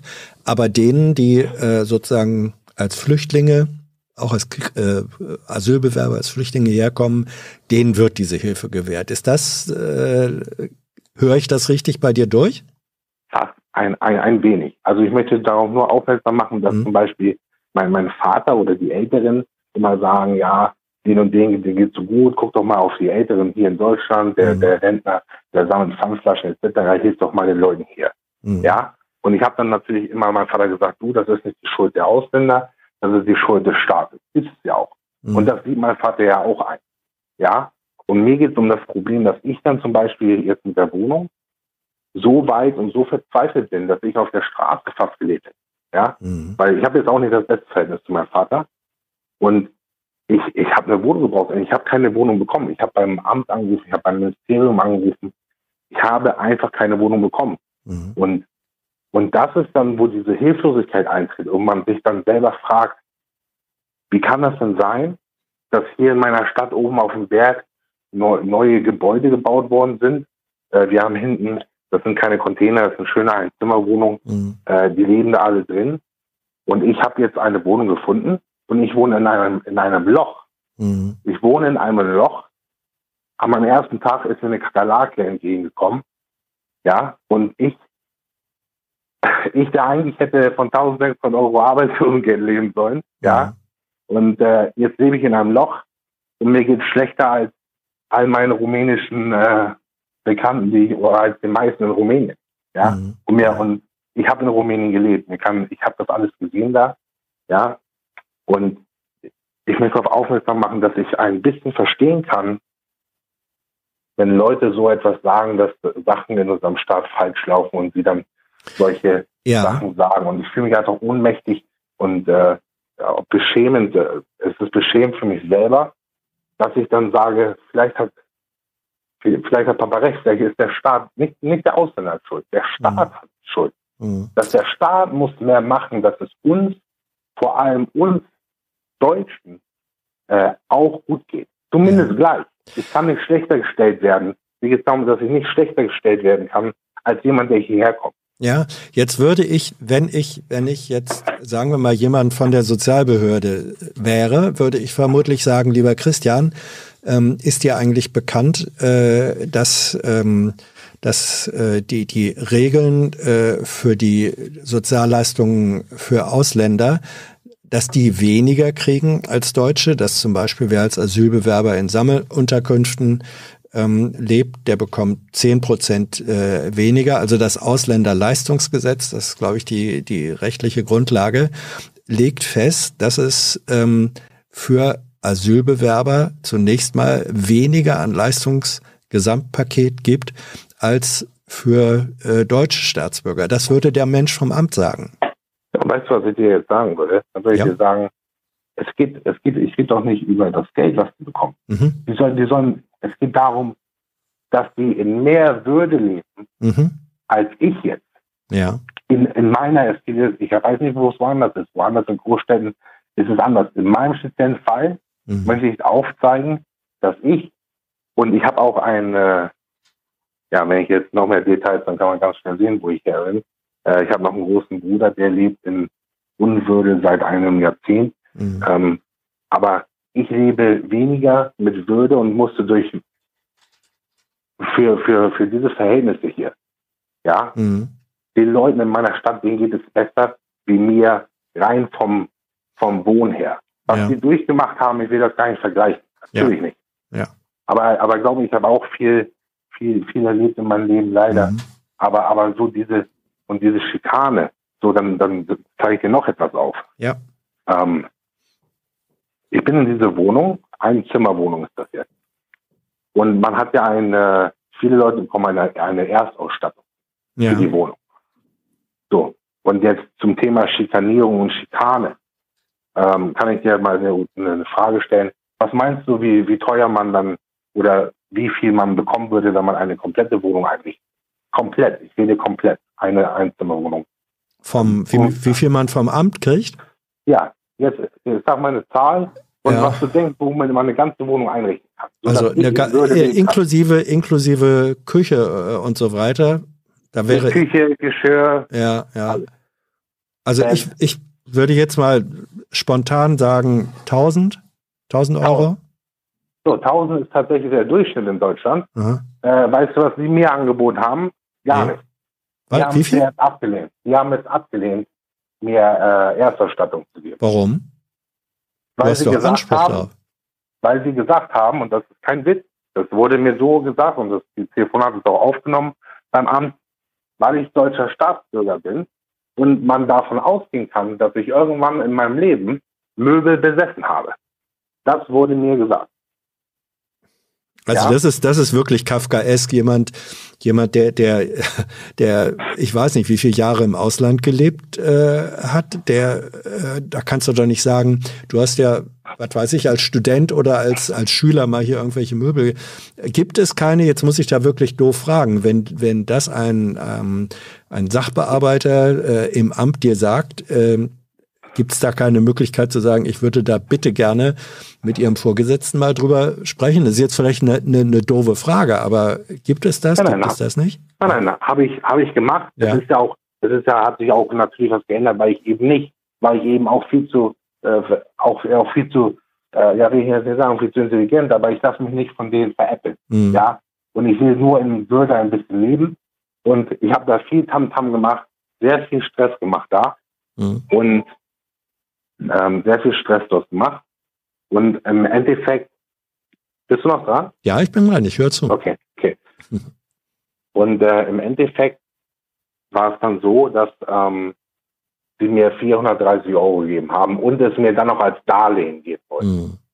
Als Darlehen. Und das wird dann von den 432 Euro äh, immer abgebucht. Ja. Ja. Und äh, also sowas und mit sowas habe ich mich dann äh, rumschlagen müssen. Und ja. das wollte ich halt auch noch. Ja. Und dass man dann dann in diese Frustration kommt und sich denkt, das muss doch alles ein Witz sein, wenn dir jemand sagt, du bist deutscher Staatsbürger und deswegen wird davon ausgegangen, dass du keine, mhm. keine Möbel, äh, dass du Möbel besessen hast. Dann wollten die, dass ich denen eine Auflistung von 2010 mit all meinen Wohnungen zeige und die dann anschreibe und denen beweise, dass ich keine Möbel besessen habe. Äh, das ist, das ist wirklich, also äh, ich nehme das jetzt so, wie du es sagst, und ich kann nur sagen, das ist Kafka S. Das ist, das ist, das ist äh, rein, reines Kafka. Und ähm, was, was für mich da äh, deutlich wird, ist das ein, ein weil du es ja auch in Beziehung gesetzt hast zu anderen, auch Armen und, und vom Leben äh, geschlagenen Menschen, die Kriege erlebt haben, die Kriegsflüchtlinge sind, da, ist das ähm, etwas, das Arm gegen Arm sich ausgespielt fühlt? Ist ja, das dein Gefühl? Ja, ja. ich meine, ich fühle mich nicht arm. Ich meine, weißt du, ja, ja, ich, ich, ich äh, natürlich nicht als, ich, mir, mir geht mir geht's so insofern gut. Ich, hm. ich mache noch nebenbei, äh, versuche natürlich meine Freunde, die bringen mich über die, ja, die, die helfen mir, ja, und äh, und aber, aber nichtsdestotrotz ist es einfach beschämt, dass ich mich in mhm. diese dahin gedrängt fühle, äh, dahin gedrängt werde, dass diese, dieses Ding überhaupt entsteht in mir. Mhm. Ja. Mhm. Und das ist, das ist das, was so schlimm ist. Und, das, und deswegen wollte ich da, dass sich viele Leute verstehen. Es ist alles falsch. Alles, was gegen Ausländer und Rassismus, das ist alles mhm. falsch. Aber ich kann verstehen, ja. wo das herkommt ein bisschen, dass das Leute, dass es das die aufregt, wenn, wenn du, wenn du Karl-Heinz äh, draußen sehe ich ja auch hier, in der mhm. Mülltonne Pfandflaschen sammeln siehst. Ja, es ist, es ist beschämend. Ja, ja es ist, und ich fühle ich fühl mich, ich fühle mich schlecht dabei, dass ich äh, meinem Vater sagen muss, ja, du hast recht. Mhm. Ja, äh, aber mein Vater ist auch kein, der weiß, dass der Staat. Ich sage mal, ja, stimmt doch nicht so sehr auf den Staat oder die Autos, die können ja auch nichts für. Mhm. Ja, der, der Staat ist in der Verantwortung. Ja. Und, also ähm, deine These ist ja sehr eindeutig, dass ähm, mindestens, soweit es deinen Erfahrungsbereich betrifft, und da bist du vermutlich nicht der Einzige, du sagst, der deutsche Sozialstaat funktioniert als solcher hier nicht. Nicht, nicht, nicht, nicht so, wie er funktionieren ja. sollte und es ist zu viel, ach so, und dann auch noch, es ist zu viel Willkür und zu viel mhm. äh, Ländersache dann auch wieder. Mhm. Wie, wie kann es denn sein, dass mir jemand, dass ich jemandem eine Auflistung geben soll von zehn Jahren, wo ich gelebt habe? Ja, ja, das, äh, gut, das, das, also Wie gesagt, das, das ist, ähm, das äh, verstehe ich auch nicht. Ähm, ich, äh, du sagst, du bist Wirtschaftsingenieur. Hast du äh, eigentlich irgendeinen Job in Aussicht? Bist du da in, in irgendwelchen äh, Verhandlungen oder Perspektiven oder Bewerbungen? Ich habe natürlich äh, äh, viele Bewerbungen geschrieben. Mhm. bis jetzt, jetzt habe ich heute eine von, von Edeka als Supply Planner habe ich jetzt eine Absage heute bekommen zum Beispiel. Mhm. Ähm, ja, ich schreibe, ich, ja, im Moment es läuft noch nichts. Also wie gesagt, ich bin ähm, auf der Suche. Ja. Und ähm, im Moment ist es schwierig. Ich denke, was auch ein Problem ist. Und äh, ich muss dazu sagen, mein, mein Sachbearbeiter bei der Arbeit, der für die Arbeit zuständig ist, dass der ist dafür nicht verantwortlich für ja. all diese anderen Themen. Ja, der ist in der Jobvermittlung ja, ja. ja. Aber nee, ich bin auf der Suche und ähm, das ist im Moment schwierig mit Corona. Und was ja. ich denke, was auch ein Problem ist, dass viele Firmen, äh, vor allem in der Region, damit werben, dass die Leute einstellen, aber das sind, weil ich kann mir nicht vor, also meine, mein Bearbeiter sagt auch, meine Bewerbungssache ist top, ja. Mhm. Ich habe auch was, was ich äh, denen geben kann. Ich weiß nicht, ob die jemanden suchen, der für 35.000 Euro im Jahr anfängt. Das mache ich nicht. Mhm.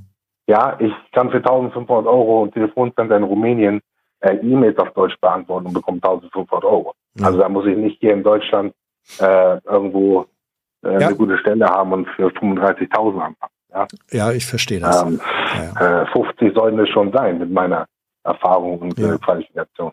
Ja. ja, und ähm, ja, wie gesagt, ich wollte einfach nur ähm, den Link, dass ich, dass ich verstehen kann und Leute vielleicht darauf hinweisen, dass viele andere Leute, zum Beispiel ich, so frustriert und schikaniert werden von einem System, obwohl man so viel getan hat, dass man da eigentlich nie rein, reinrutschen wollte ja, und das so, also zumindest ein bisschen Verständnis vielleicht auch für die Alten aufbringen, mhm. äh, für deren, für deren Wut oder auch, auch Frustration, wie das, wie das läuft, ja. Weil, wie gesagt, ich selber nie gedacht, dass ich da hinkomme. Ich bin auch selber halb Ausländer, also es ist nicht so, dass ich jetzt kein rassiger Deutscher bin, ja.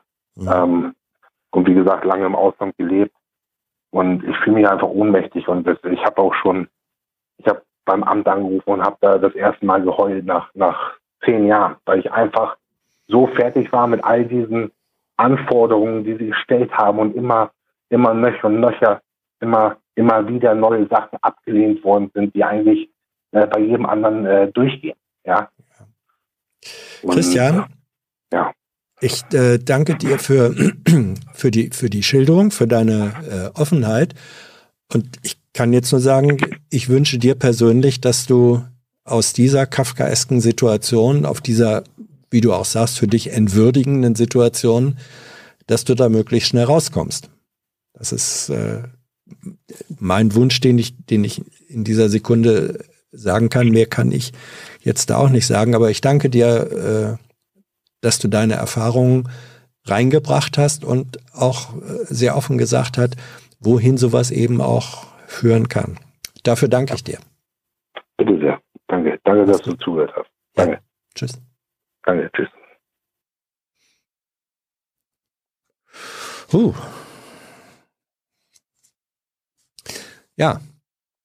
Was machen Verhältnisse mit uns, wenn wir auf einmal in Mühlen reingeraten, äh, die wir uns vorher, die meisten von uns vermutlich so gar nicht hätten vorstellen äh, können? Also ähm, Auf eine, auf eine komische Art und Weise fällt mir äh, da der Satz ein, äh, der, der Helmut Kohl zugeschrieben wurde.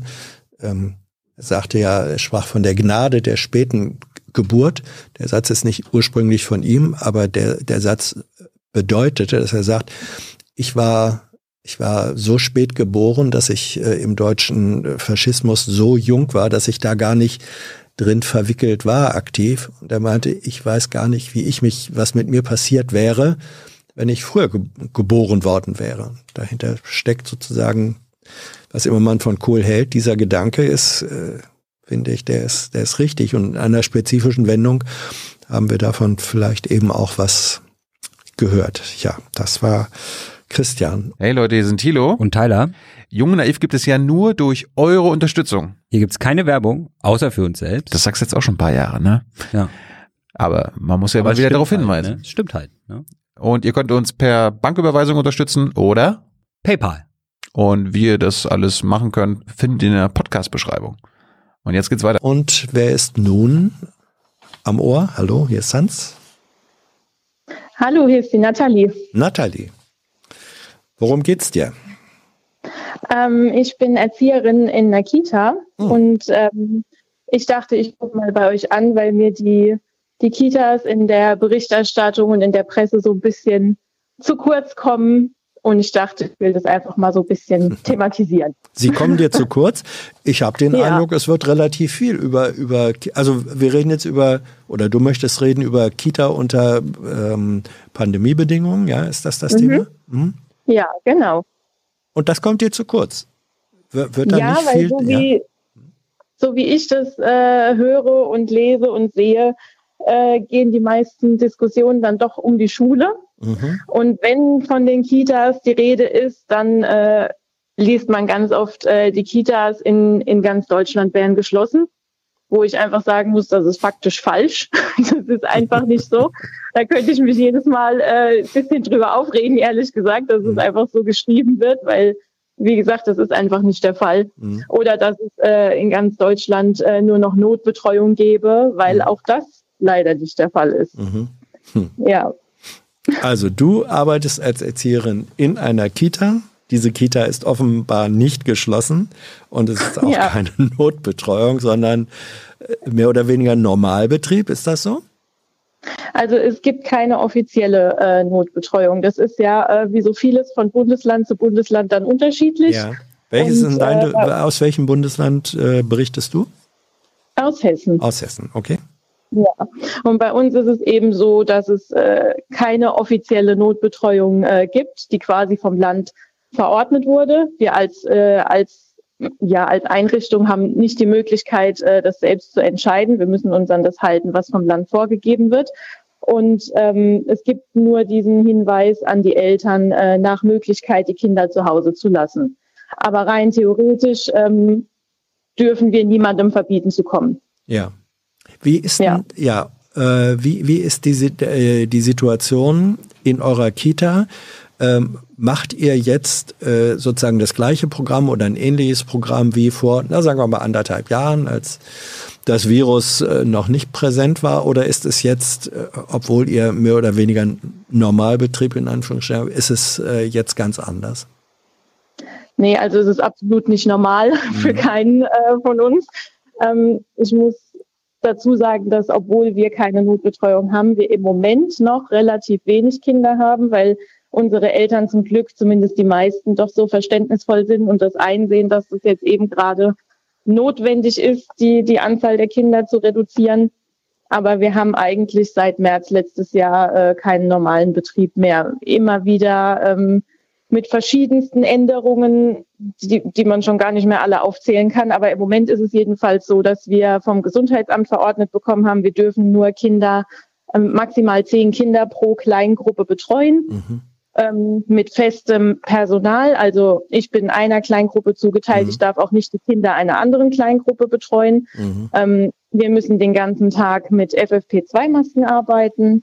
Und äh, die Kinder dürfen sich natürlich untereinander auch äh, nicht begegnen. Mhm. Und noch dazu sind wir in unserer Einrichtung auf zwei Stockwerke verteilt, also oberes Stockwerk und Erdgeschoss, damit äh, so die Annahme, äh, wenn wir einen Corona-Fall in einem Stockwerk hätten, wir nicht gleich die ganze Einrichtung schließen müssten. Also es ist alles sehr, sehr anders. Ja, okay. Ja, wollte ich ja nur wissen. Jetzt, Ja, jetzt, ja. jetzt dienen diese Vorschriften oder Regeln, die du da beschreibst, die dienen ja offenbar ähm, oder sollen dem Zweck dienen, dass, dass Kontakte reduziert werden, um damit Infektionsrisiko zu minimieren. Ne? Ähm, ist das vernünftig aus deiner Sicht? Äh, sagst du, ja, pff, müssen wir dann vielleicht ebenso machen? Oder sagst du, äh, alles Gaga und ich äh, eigentlich wäre was ganz anderes nötig? Also auf der einen Seite ist es natürlich so, dass, dass es ganz klar ist, dass wir die Kontakte reduzieren müssen. Mhm. Und ich wollte auf keinen Fall äh, volles Haus haben bei uns. Äh, das ist natürlich im Moment absolut undenkbar. Ähm, was uns halt zu schaffen macht, sind, äh, ist eben, dass es einfach keine klaren Regeln gibt. Ne, ich hatte ja eben schon erwähnt, es gibt eben keine Notbetreuung, so wie das im März, April, Mai letztes Jahr noch der Fall war. Da war ganz genau geregelt, wer darf kommen, wer darf nicht kommen, was, was muss ich für einen Nachweis bringen vom Arbeitgeber und so weiter und so fort. Und jetzt ist es halt doch alles sehr schwammig und äh, weder die Eltern noch wir wissen so recht, wie man damit jetzt umgehen soll. Es, ja, um es kurz zu machen, ist es eigentlich für alle Seiten äußerst äh, unbefriedigend. Und ähm, ja, es ist also die in dem Sinne sind die Maßnahmen eigentlich, also es ist sinnvoll, dass es Maßnahmen gibt. Ob das jetzt speziell äh, nur diese Maßnahmen sein müssten, das weiß ich dann eben manchmal auch nicht. Ja. Ähm, Ja. la, lass uns mal, lass uns mal drüber reden. Was wäre aus äh, deiner Sicht, aus deiner Erfahrung äh, sinnvoll, hilfreich, notwendig? Werdet ihr zum Beispiel regelmäßig getestet, ihr als Erzieherin und die Kinder, na Kinder nicht, äh, vermutlich, aber ihr werdet ihr regelmäßig getestet, also mindestens mit mit Antigen-Schnelltests, wo man sagen kann, heute haben wir festgestellt, kein Befund bei Nathalie. Oder passiert das Nein. nicht? Nein, überhaupt nicht. Also das Einzige, was eigentlich so zu unserem, ja, zu unserem Schutz ähm, angedacht ist, sind jetzt diese FFP2-Masken, Mhm. von denen wir jetzt fünf Stück ausgegeben bekommen haben. Mhm. Und die sollen wir dann immer eine Woche trocknen lassen und Ja. dann fünfmal anziehen, sozusagen. Also Ja. die von Montag dann am nächsten Montag wieder und so weiter und so fort. Ähm, wenn man da aber so acht, neun, zehn Stunden reingeatmet hat, kann man sich vorstellen, dass es vielleicht äh, nicht ganz so das Wahre ist. Ja, und ansonsten heißt es lüften und das war's. Also es gibt keine Tests, es gibt kein, keine Luftfilter zum Beispiel oder Mhm. so irgendwas. Also nee. Mhm. Wäre das eine, eine Forderung, die äh, du und deine Kollegin aufstellen würdet, dass ihr sagt, wenn wir hier schon den Betrieb äh, aufrechterhalten sollen, dann muss das wenigstens als eine stringente Form einer, einer relativen äh, Sicherheit, nicht? Wenn, ich, wenn ich heute negativ getestet bin, ist das, das ist keine hundertprozentige Sicherheit. Es gibt auch eine Fehlerquote bei diesen Tests, aber man, man fühlt sich vielleicht ein bisschen sicherer oder weiß etwas genauer, was ist oder was nicht ist, als wenn das nicht passiert. Also wären diese Tests etwas, wo du sagst, muss im Grunde angeboten werden, regelmäßig, zweimal die Woche oder so mindestens.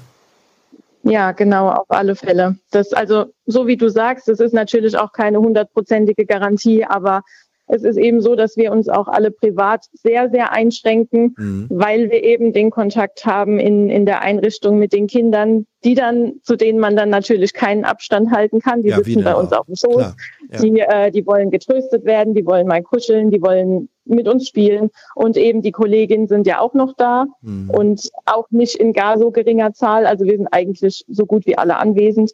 Und ähm, wenn man diesen Test hätte, das wäre dann schon mal was, wo man sagen könnte, okay, jetzt habe ich so ein bisschen eine Sicherheit, weil das einem doch schon auch Angst macht. Ja.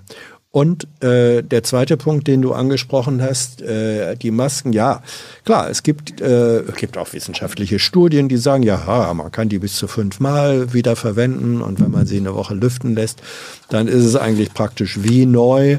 Ähm, auf der anderen Seite wäre es vielleicht ähm, auch nicht die Welt, wenn man sagen würde, man gibt mehr als fünf Masken für einen Monat, ne? Ja, sehe ich auch so. Müssen, äh, jetzt weiß ich nicht, wie es, wie es äh, äh, aussieht, äh, Kinder werden bei euch auch nicht getestet, oder? Richtig? Nein, also jetzt nicht so auf regelmäßiger Basis. Mhm. Nur bei Symptomen dann vom Kinderarzt oder wie auch immer. Ja. Und manchmal doch nicht mal das, je nachdem. ja. Also auch da gibt es, äh, fehlt dir offenbar ein Regelwerk, wo, wo du sagst, also wenn wir, äh, wenn dieses Virus schon da ist und sich weiter verbreiten will, wie wild, dann müssen wir wenigstens über die Tests eine, eine gewisse Sicherheit haben und einen Überblick, wer hat was oder wer hat was vermutlich im Moment nicht. Das wird strukturell auch nicht hinreichend gewährleistet, richtig? Nee, absolut nicht. Findet nicht statt. Es gibt jetzt, Zumindest nicht bei uns. Ja.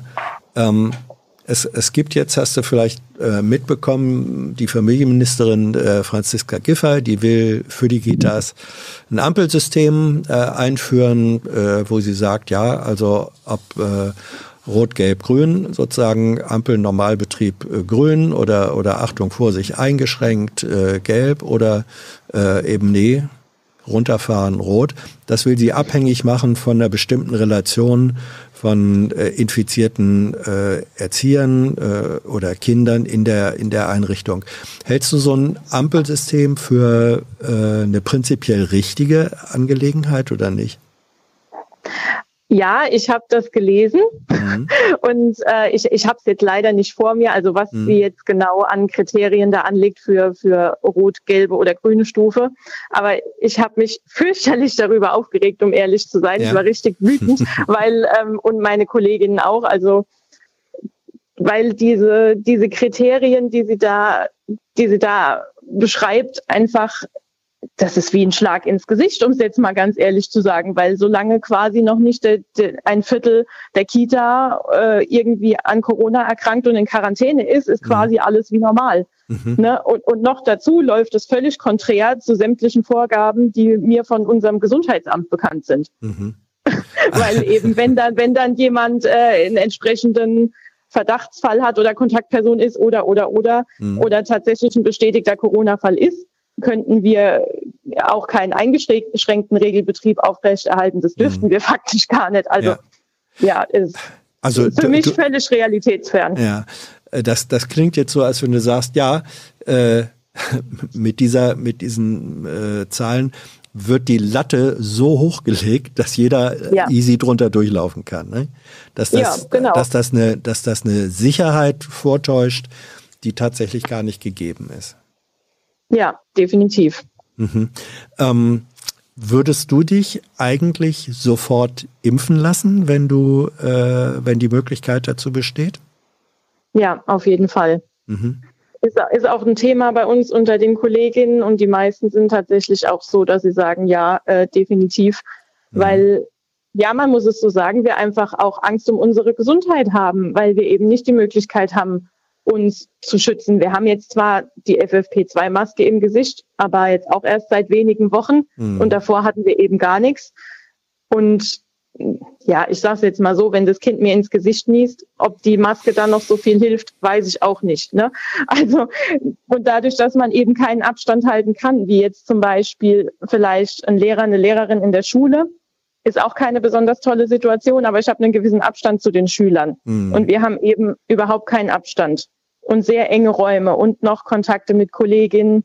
Und das würde, äh, also mir persönlich so viel einfach helfen, sage ich mal, für die Psyche, wenn ich wüsste, ich bin geimpft. Ja. Ja. Dann kann ich es zwar immer noch äh, an andere weitergeben, zumindest soweit ich das jetzt äh, verstanden mhm. habe. Aber es wäre schon mal so ein bisschen von der Angst würde schon mal wegfallen. Ja, das heißt also, äh, erstens du persönlich und wie du sagst, die meisten Kolleginnen, so habe ich das verstanden, mit denen du darüber sprichst, würden es auch machen. Ähm, bedeutet, ihr seht euch selbst als ähm, ja, systemrelevant äh, insofern an, dass ihr auf der Prioritätenliste ziemlich weit nach vorne gehört. Ist das richtig?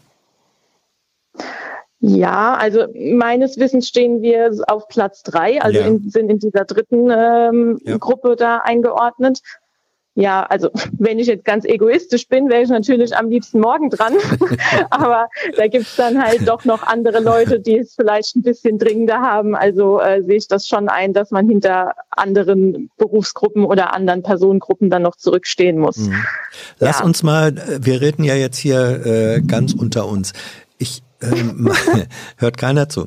Äh, ich, ich habe, glaube ich, mal gehört von äh, einer Kollegin von dir, die sagte, naja, in, in so einer Unsicherheit, die du eben auch beschrieben hast, ähm, da ist nicht genug Schutz da und wir haben dann eben doch den, äh, den direkten äh, Kontakt mit den Kleinen, dann gibt es auch Kolleginnen, die melden sich einfach krank und vermeiden ja. dadurch in diese praktische Arbeitssituation zu kommen. Passiert das?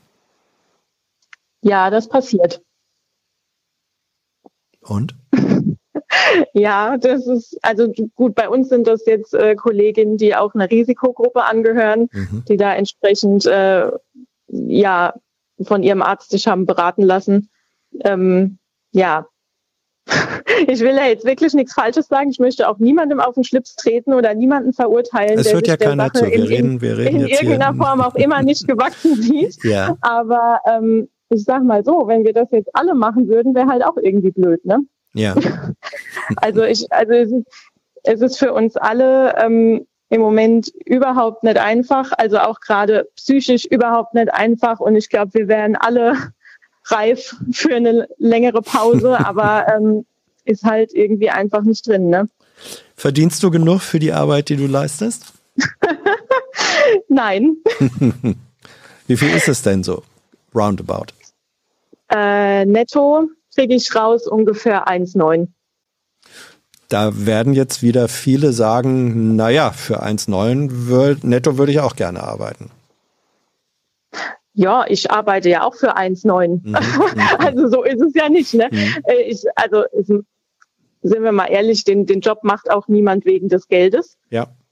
Aber wenn ich mir so anschaue, was andere Berufsgruppen so verdienen, dann ähm, ja, also ich bin immer so, ich habe immer so meine Probleme damit zu sagen, äh, der hat jetzt äh, weniger verdient und ich habe mehr verdient oder so. Ich will da niemandem irgendwas absprechen, soll meinetwegen mhm. jeder so viel Geld verdienen, wie er gerne haben will. Ja, ich will da äh, gönn da jedem alles, aber es ist dann doch irgendwo vielleicht ein bisschen ungerecht, wenn jemand, der einen, sage ich mal, einen relativ entspannten Job hat, ohne diese ganzen ähm, Dinge, über die wir uns so einen Kopf machen und kriegt im, am Jahr, äh, am Jahresende insgesamt 60.000 mhm. raus. Ja?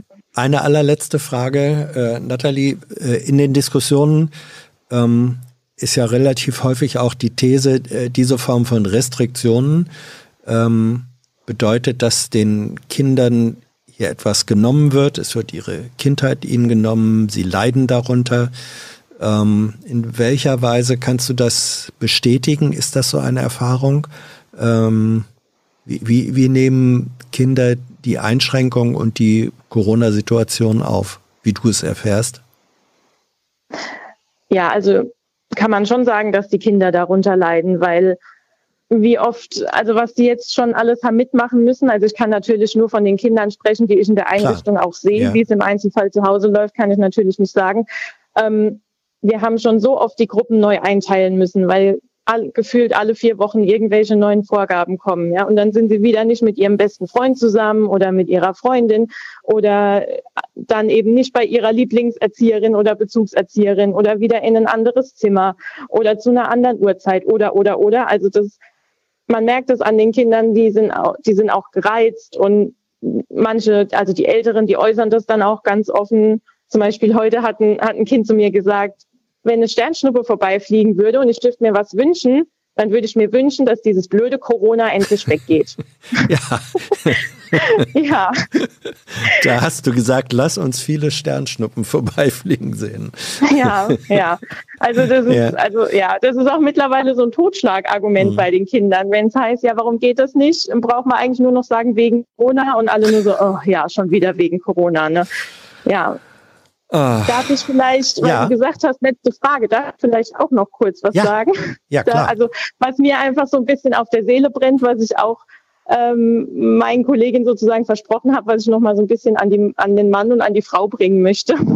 ähm, einfach, dass das vielleicht auch ein bisschen in den, in den Köpfen der Leute so ankommt, dass ähm, Erzieher, Erzieherin sein eben im Moment kein besonders einfacher Job ist.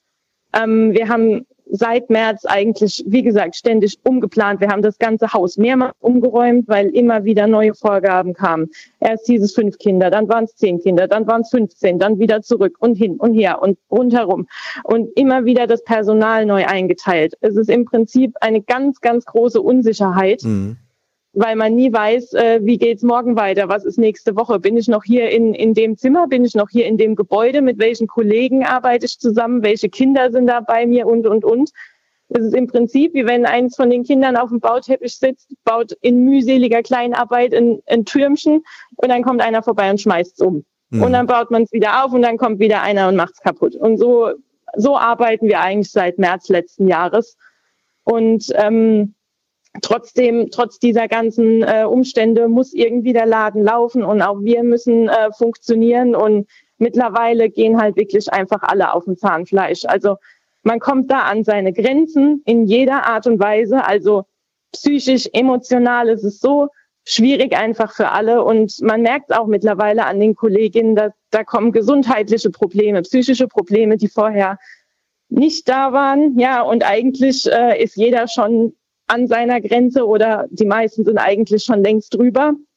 Und ähm, dann wird diskutiert und gefordert, dass die Kitas wieder geöffnet werden und es fühlt sich einfach an wie ein Schlag ins Gesicht. Ja. Und für uns ist es so, als, als würden wir nicht existieren. Wir ja. fühlen uns, als wären wir nicht wichtig, als würden, als wären wir vergessen worden und als würde sich einfach niemand dafür interessieren, wie es uns so geht. Das ist so das Gefühl, was bei uns ankommt. Also die Stimmung ist am absoluten Nullpunkt und ähm, ja, also auch wenn das jetzt vielleicht ein bisschen deprimierend ist, aber ich hatte irgendwie das Bedürfnis, das jetzt nochmal loszuwerden, ja. weil das vielleicht auch nicht so bewusst ist einfach bei den Leuten. Ja.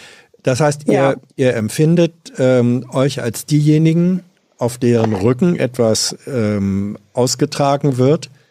Ähm, Ihr, ihr, ihr werdet allein gelassen mit der Bewältigung von Problemen, die ihr nicht, für die ihr nicht verantwortlich seid.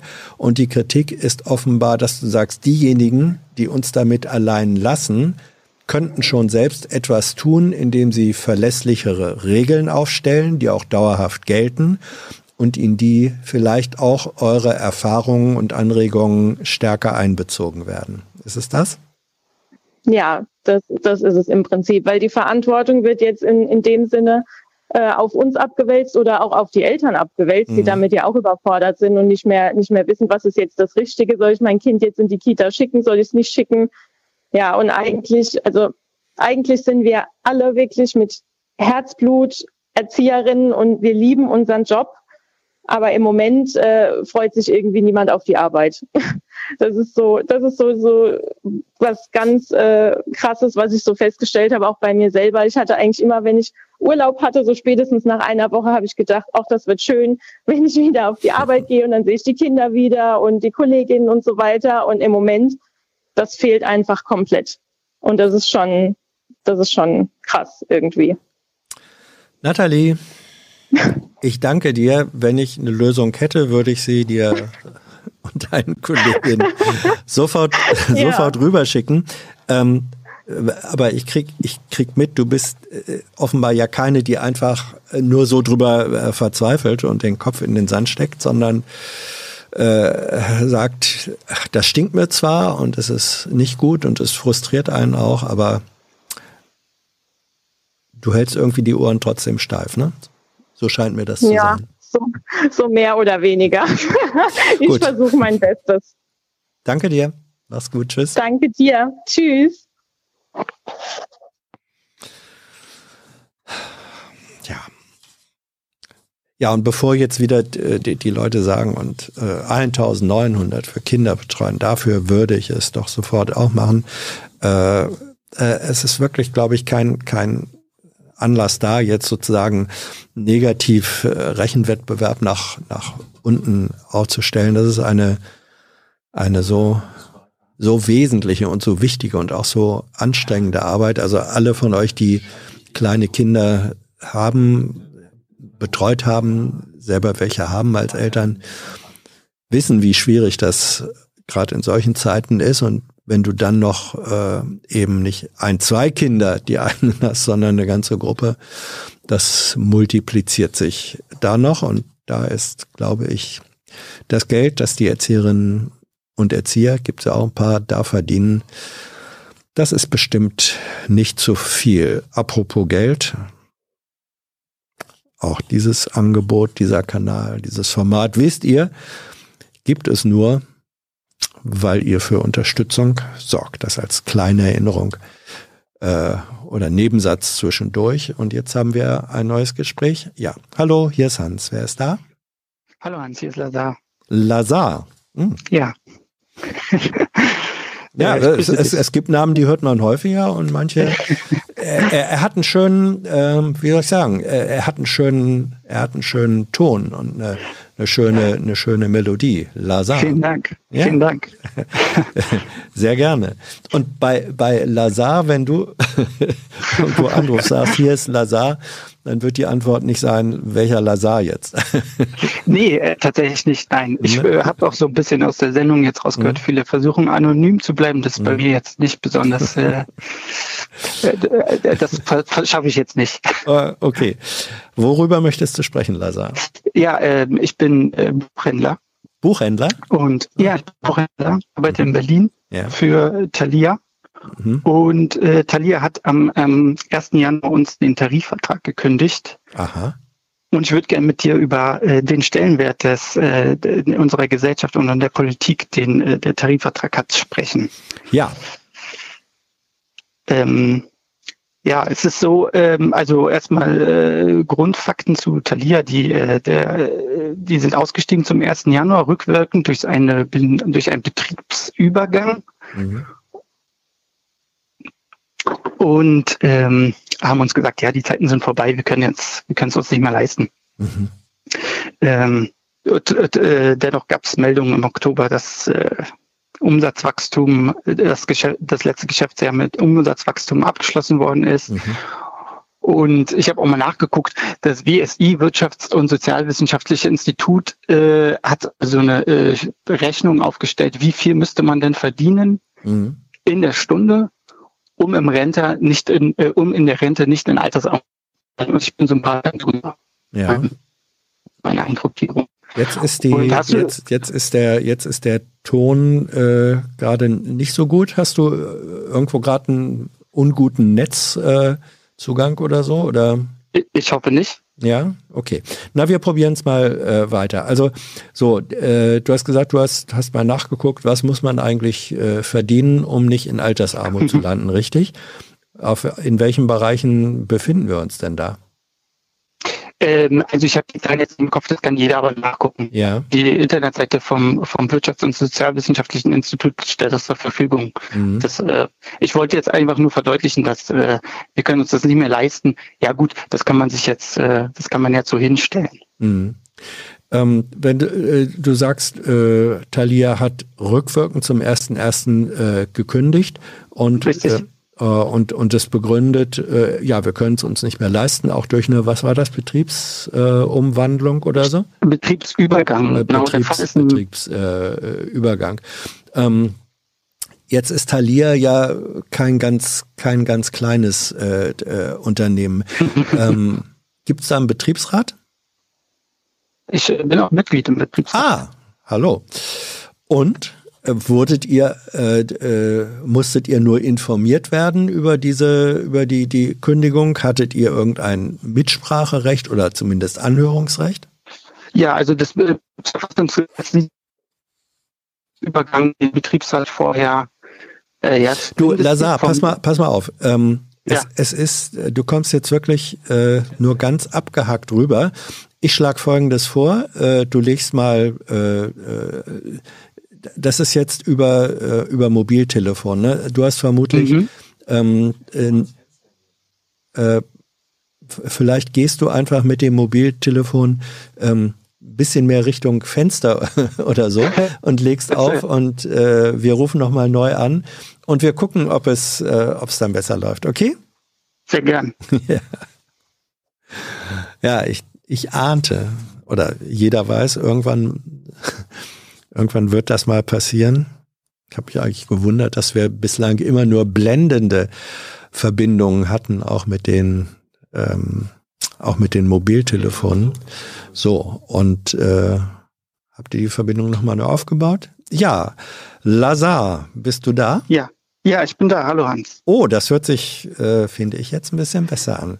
Ich habe einfach nur den Raum gewechselt. Ich hoffe, ja. das geht jetzt. Ja, sehr, sehr schön.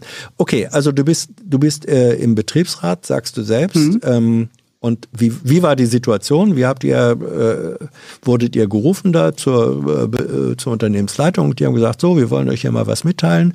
Oder haben die euch vorher schriftlich informiert und gesagt, lasst uns mal drüber reden? Wie war es konkret? Nee, am, am, ähm, es gab eine äh, Telefonkonferenz, ein, ein kurzes, äh, kommt mal zusammen am 4. Mhm. Januar und äh, da wurde uns dann mitgeteilt, äh, Thalia hätte sich im Arbeitgeberverband mit einer OT-Mitgliedschaft eingetragen. Mhm. Also OT ohne Tarif. Ohne Tarif, ja. ja. Mhm. Und das können die so einfach machen. Das ist einfach ja, also, möglich. Äh, ja, es ist ähm, also äh, mein Betriebsratsvorsitzender hat es ein bisschen wie mit dem Fußball äh, im Fußball verglichen. Wenn ja. du als äh, Stürmer aufs Tor zurennst und den Torwart einfach zur Seite schubst und den Ball dann ins Tor wirfst, dann ist das äh, nicht nur ein Foul, sondern das Tor hat auch nicht gezählt. Ja.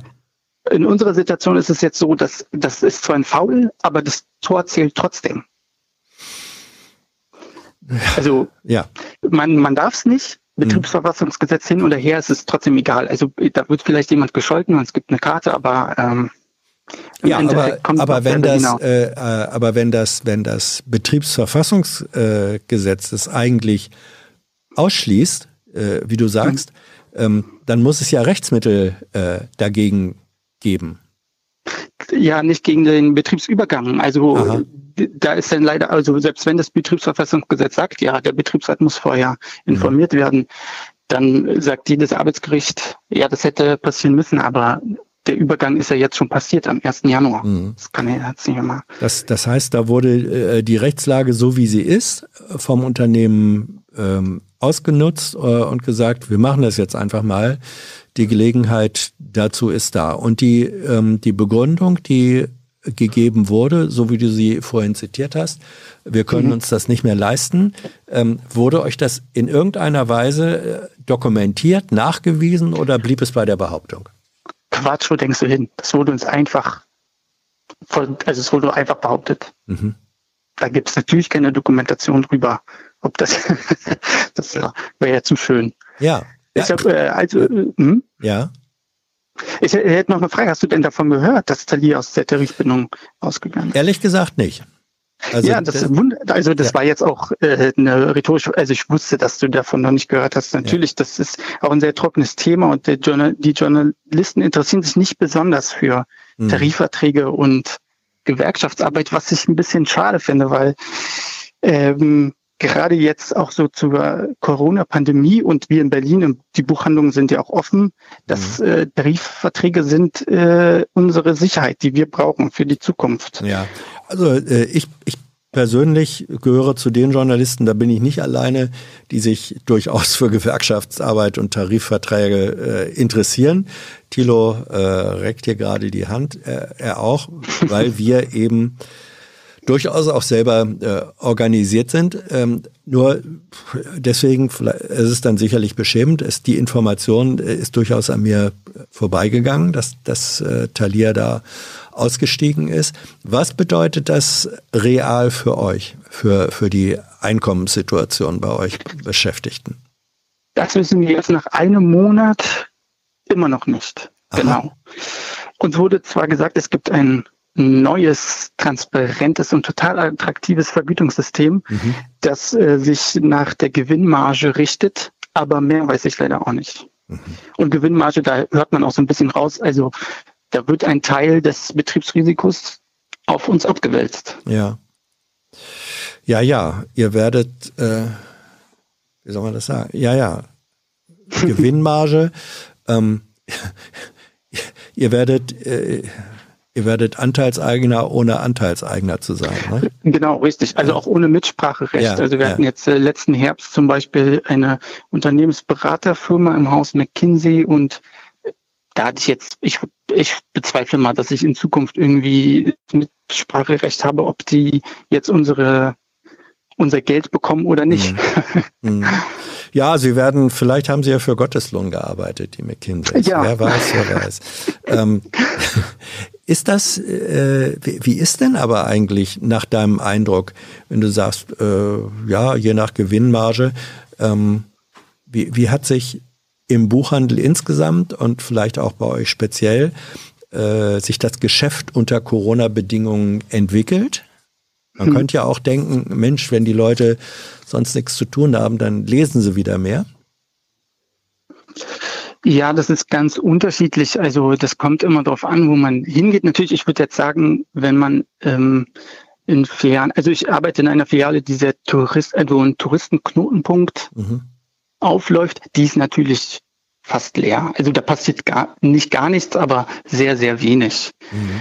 Wenn man dann aber so ein bisschen rausgeht und jetzt zum Beispiel nach Pankow oder Köpenick fährt, wo jetzt wirklich auch Stammkundschaft Mhm. äh, kommt, da merkt man schon, da passiert ziemlich viel noch. Also die Öffnungszeiten sind zwar verkürzt, weil die Leute wollen ja auch zu Hause bleiben.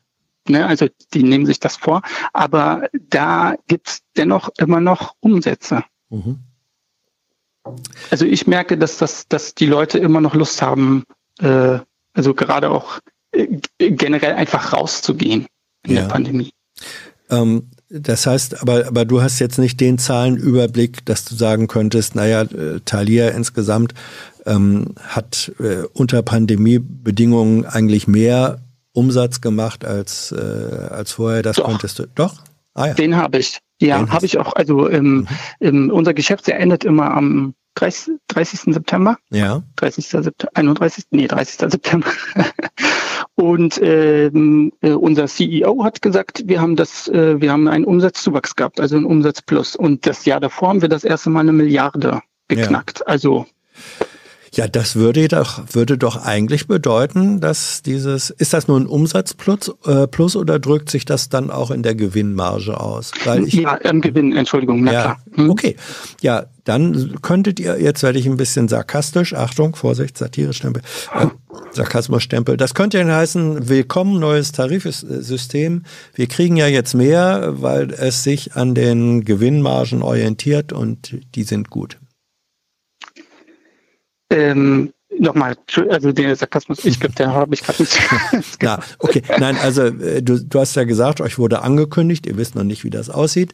Neues Mhm. äh, Vergütungssystem, das sich äh, an Gewinnmargen Ah, ja. auch orientiert. Ja. Wenn jetzt die Gewinnmarge sich positiv entwickelt, dann wären das ja fast rosige Zeiten, oder? Ja, aber welche Garantie habe ich denn dafür, Hans? Also äh, ich kann ja nicht, also welche Garantie unter einem Tarifvertrag? Mhm. Klar, da wird jede, alle zwei Jahre wird da verhandelt, da sind externe, also nicht externe, aber es ist eine Grundlage da. Die Arbeitgeberverbände und die Gewerkschaften setzen sich hin und verhandeln.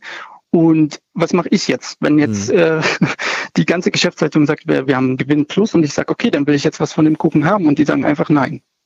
Ja. Ja, was, was meinst du? Siehst du, das meine ich. Ja, ja, ja, ja, ja. Ich bin ja, ich würde dir da nicht widersprechen würden. Äh, Also Verträge schaffen Sicherheit und, und Tarifverträge schaffen äh, sozusagen unter normalen äh, Bedingungen jedenfalls ein Stück weit eine, eine Sicherheit über das Einkommen, mit dem ich rechnen kann. Ne? Das, Ja. das ist der Punkt. Ähm, wie viele sind denn eigentlich, hast du da einen Überblick, der Buchhändler deiner Kolleginnen und Kollegen? Wie ist der Organisationsgrad bei euch? Sind das viele? Sind das wenige? Also ich muss, ich gestehe, der ist bei Thalia sehr in Berlin sehr hoch, was Mhm. bedeutet, aber er ist immer noch viel zu gering. Also wir haben einen Organisationsgrad von ungefähr 40 Prozent. Mhm. Das ist natürlich sehr gut für den Einzelhandel. Also wenn man sich da die, das, äh, also da, da das, das äh, ist nicht. Ja. Ich frage, Jetzt, jetzt äh, äh, wird der Ton gerade Ja. wieder ein bisschen gehackt. Ich probiere es aber äh, äh, nochmal. Ähm, Mhm. Gibt es, äh, also wenn dann doch fast die Hälfte der Kolleginnen und Kollegen bei euch organisiert ist, ähm, gibt es so etwas wie Überlegungen, sollen wir hier in, sollen wir was machen äh, als organisierte Arbeitnehmer? Gibt es ähm, einen Aufstand, einen Streik, wie auch immer? Nein, leider nicht. Also mhm. Ich kann das nicht so, ich kann das nicht so pauschal sagen, aber wir haben so einen hohen Anteil an Gewerkschaftsmitgliedern, mhm. aber der ist immer noch nicht genug. Und selbst, also ich weiß nicht, ob ihr das vielleicht auch kennt, wenn ihr Oh oh, Lazar. Oh jetzt, jetzt, äh, jetzt will der Ton wieder gar nicht ähm, äh, über die, die äh, Leitung kommen. Ähm, probier doch nochmal vielleicht einen, einen Standpunkt, der irgendwie, ja. der, wir, wir, hoffen einfach, dass das System sich selbst äh, repariert. Also der Punkt war, ähm, ähm, es sind zwar viele organisiert, aber, so und bei dem Aber ist das System gerade ausgestiegen. Aber, also ich hoffe, ich bin jetzt besser. Ich bin ja. jetzt, habe das Fenster jetzt aufgemacht. Ah ja, sehr gut. ähm, ich hoffe, also äh, wir sind zwar viele Organisierte, aber ich weiß nicht, ob ihr es selber kennt als äh, Organisierte. Es gibt natürlich auch Leute, die sind ein, Gewerkschaftsmitglieder, aber nicht aktiv. Mhm. Also die haben dann diesen doppelten, diesen Boden, diese Sicherheit, die sagen sich, ich nehme den Tarifvertrag immer mit, wenn er ausgehandelt wird. Aber wenn man sich die Beteiligung anguckt, dann ist die miserabel. Mhm. Das heißt, da besteht, da besteht aus deiner Einschätzung ähm, keine, keine besonders große kollektive äh, Kampfbereitschaft, ne? Nein, besteht sie nicht. Also sehr traurig. Ich finde es irgendwie auch äh, ein Zeugnis unserer Zeit heutzutage. Die Solidarität lässt nach. Mhm. Du hast allem Christian da, der dann irgendwie lieber nach unten tritt, anstatt zu sagen, ey, wir müssen irgendwie zusammenhalten und das Problem liegt eigentlich weiter oben. Ja. Aber gut, äh, ja, was soll man machen? Der Mangel ist halt da, ne? Denkst du drüber ähm, nach, dass du sagst, äh, dann wechsle ich den Arbeitgeber, dann versuche ich beim anderen mhm. äh, Buchladen oder Buchhandel unterzukommen? Ja, also was heißt darüber nachdenken? Äh, das kann ich natürlich machen, aber das wäre nicht sehr nachhaltig, mhm. wenn ich jetzt sage, nach mir die Sinnflut, oder? Das haben die in den 60ern gemacht und äh, das finde ich heute jetzt nicht mehr so klasse, dass die auf die Umwelt geschissen haben und sozusagen, äh, ich darf das jetzt ausbaden. Für mich ist das nichts anderes. Wenn ich jetzt einfach gehe und sage, ja, ich lasse diesen Arbeitsplatz so, wie er ist und er entwickelt sich mhm. so weiter. Was ist die Perspektive ist deines, okay, ich, ver, ich verstehe, du sagst, ich mache euch jetzt erstmal darauf aufmerksam, die ihr hier zuhört und zuguckt, was da los ist. Thalia ist mhm. äh, ausgestiegen. Was wünschst du dir als Reaktion von Menschen, die nach wie vor gern Bücher lesen und auch kaufen? Ja, also ähm, ein reiner Boykott ist natürlich Schwachsinn, aber man kann trotzdem Forderungen stellen. Also man ist Kunde und man kann sagen, ey, ich, ich kaufe gern Bücher, ich gehe gern zu Thalia, aber was ihr mit euren Mitarbeitern macht, das finde ich nicht in Ordnung und da wird es Reaktionen geben. Mhm. Wir, ähm, ich habe letztens, also als Beispiel jetzt äh, keine Werbung, aber einen äh, Beitrag gesehen von Jan Böhmermann über mhm. VW und die haben die machen ja auch große Schweinereien. Und ich habe mir gedacht, okay, was soll ich, was kann ich denn jetzt tun? Ich muss jetzt nicht sagen, wie lange ich sparen muss.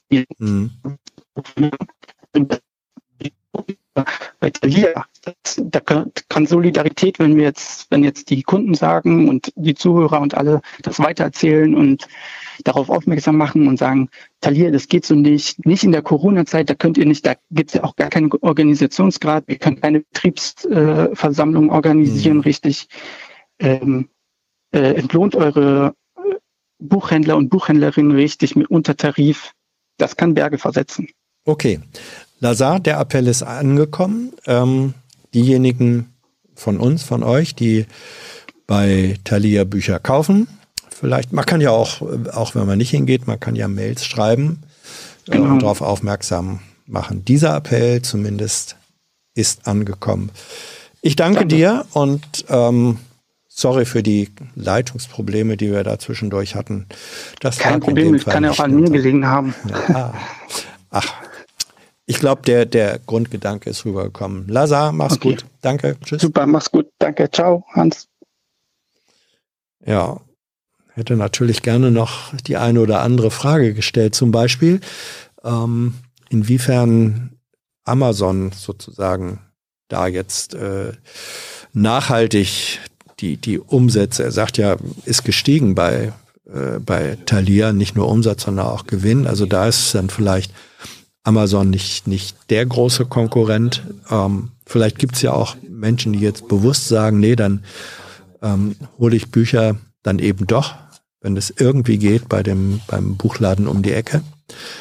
Ähm, bei mir um die Ecke ist ein Buchladen und ich probiere das zumindest so zu machen, was immer man über den Laden kriegen und bestellen kann, hole ich dann da. So.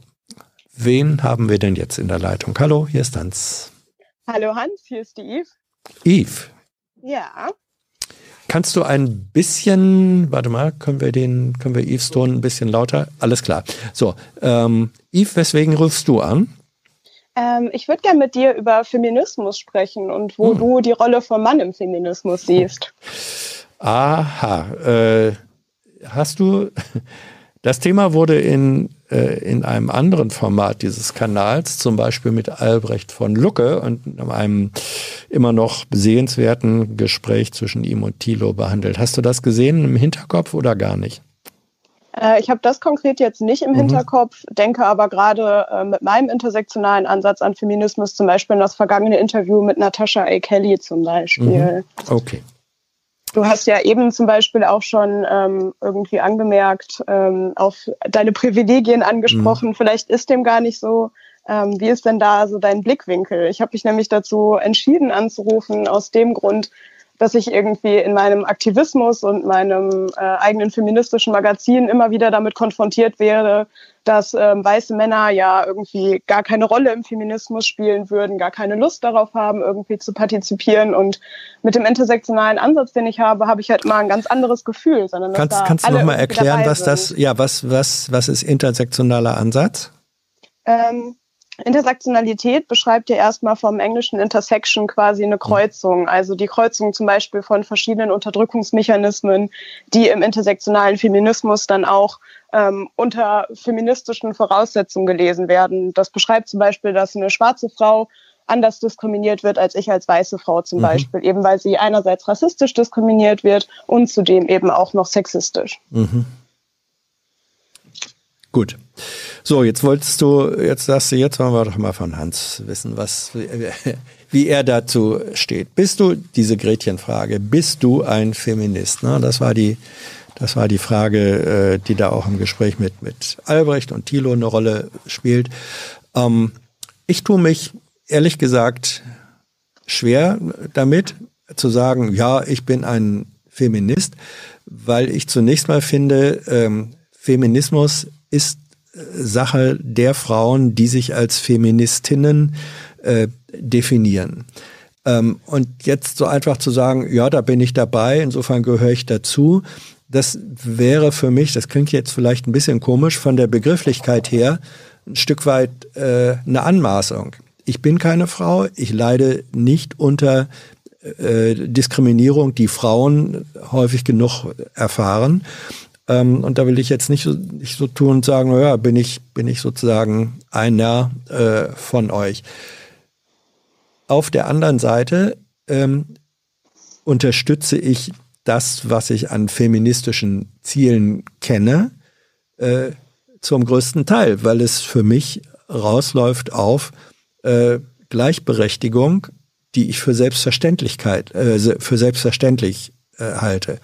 Also da, wo es Benachteiligungen aufgrund äh, von Geschlechtszugehörigkeit äh, gibt, Gender Pay Gap zum Beispiel äh, oder auch die gläserne Decke in, in Hierarchien äh, und Positionen, ähm, bin ich selbstverständlich der Meinung, äh, da haben Feministinnen, die das anklagen äh, und anmahnen, dass es nicht so sein kann, recht. Das unterstütze ich.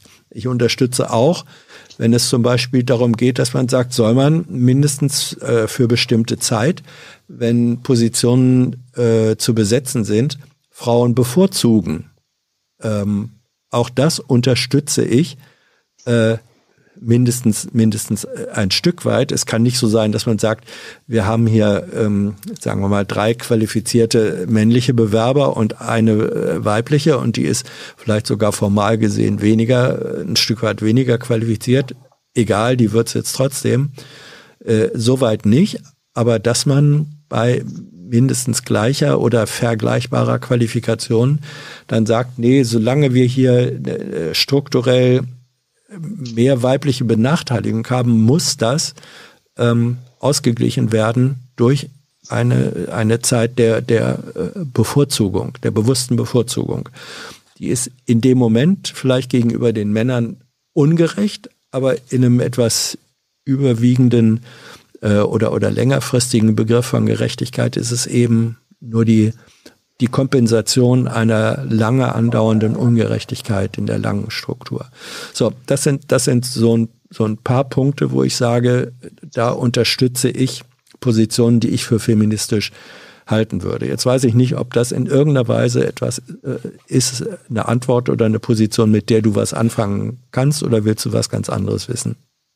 Ähm, erstmal äh, finde ich, du hast an sehr, sehr vielen Stellen sehr löbliche Positionen. Ähm, ich wollte aber tatsächlich weniger jetzt irgendwie über ähm, Frauenquoten sprechen mhm. zum Beispiel oder irgendwie, ob du bestimmte Forderungen des Feminismus für legitim hältst, sondern eher, wie du deine Rolle im Feminismus charakterisieren würdest. Du hast ja schon anklingen lassen, du möchtest da niemandem, äh, also keiner äh, Personengruppe irgendwie die Kämpfe wegnehmen. Ähm, ich glaube, das ist auch ganz wichtig. Das müssen auch weiße Menschen im Themenkomplex Rassismus, glaube ich, immer bedenken, ähm, wo da quasi ihre Position ist. Und ich glaube, das muss man bei allen emanzipatorischen Bewegungen irgendwie im Blick halten. Das heißt, in gewisser Hinsicht, das hast du ja auch selber mal gesagt, ähm, bist du so auch selbstredend der alte weiße Mann und stehst da irgendwie für bestimmte ja, Privilegien. So. Und ähm, da ist es natürlich immer ganz spannend, so als Bewegung zu überlegen, so, okay, ähm, was ist denn jetzt mit den Leuten? Also hast du das Gefühl, ähm, du bist trotzdem irgendwie im, im, Feminismus inkludiert, weil du ein Ally sein kannst, weil du die Kämpfe unterstützen kannst? Ähm, wie stehst du vielleicht auch zu kritischer Männlichkeit? Hinterfragst du da dein ähm, männliches Privileg? Ähm, das ist vielleicht eher, worauf ich ähm, in dem mhm. Diskurs mit dir aus wollte. Ja, also äh, dass, äh, dass ich als Mann, und da kommen wir dann schon doch auch wieder in diese anderen Bereiche rein, ähm, Privilegien habe und, und als weißer Mann in dieser Gesellschaft äh, dann sozusagen doppelt, das ist mir bewusst. Und ich habe äh, in meinem Leben mit Sicherheit auch von diesen Privilegien äh, profitiert.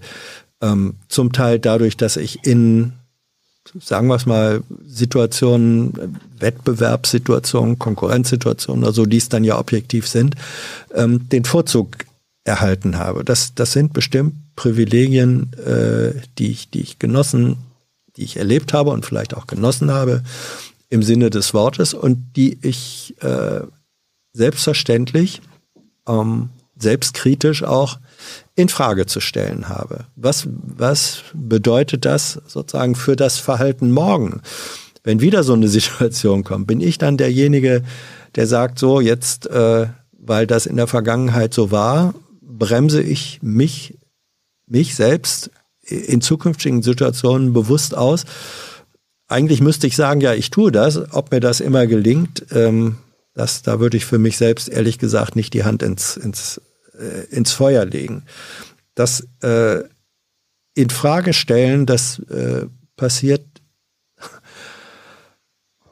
Wie weit soll ich da jetzt ins Privatleben gehen, ins Persönliche? Aber wenn man, wenn man sein, sein, wenn man seinen Tag, sein Leben äh, verbringt mit äh, einer Frau in einer Beziehung, die sehr selbstbewusst äh, ist und, und sehr deutlich auch äh, macht, wo ich, wo ich meine eigenen Pflichten und Verpflichtungen nicht äh, genügend wahrnehme. Auch das ist ja ein Teil des, des alten männlichen Privilegs. Privilegs. Man verlässt sich vielleicht dann immer ein bisschen doch sehr drauf, ja, wird schon irgendwie äh, klappen und am, am Ende macht sie dann doch, was gemacht werden muss. Äh, das wird mir oft genug unter die Nase äh, gerieben, kannst du von ausgehen.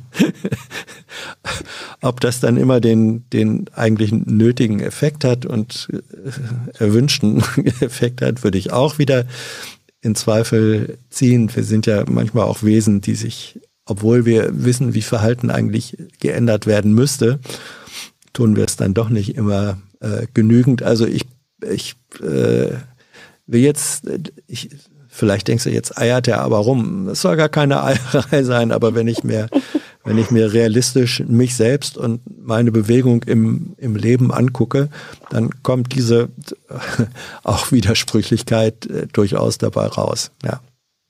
Naja, das ist ja auch irgendwie einer Realität geschuldet. Ne? Also wir leben ja nicht in hermetisch abgeriegelten Blasen, dass es mhm. da irgendwie zu Konflikten kommt, auch Rollenkonflikten oder ähm, Konflikten irgendwie von Positionen. Das ist ja klar. Da mache ich jetzt auch irgendwie niemanden einen Vorwurf draus. Ähm, ich finde es halt auch schön, dass du irgendwie jetzt schon reflektiert hast, so ja, okay, vielleicht haben ähm, ist in meinem Leben mir schon öfter mal unbezahlte Care-Arbeit für mich geleistet worden und an manchen Stellen habe ich mich auch vielleicht darauf verlassen, aber an einigen Stellen sehe ich das heute anders. Ähm, was mich jetzt noch interessieren würde, mhm. ist, ähm, wie du denkst, vielleicht halt auch aufgrund deiner Position gerade und dass ich halt irgendwie merke, okay, du hast ein Interesse an emanzipatorischen Bewegungen.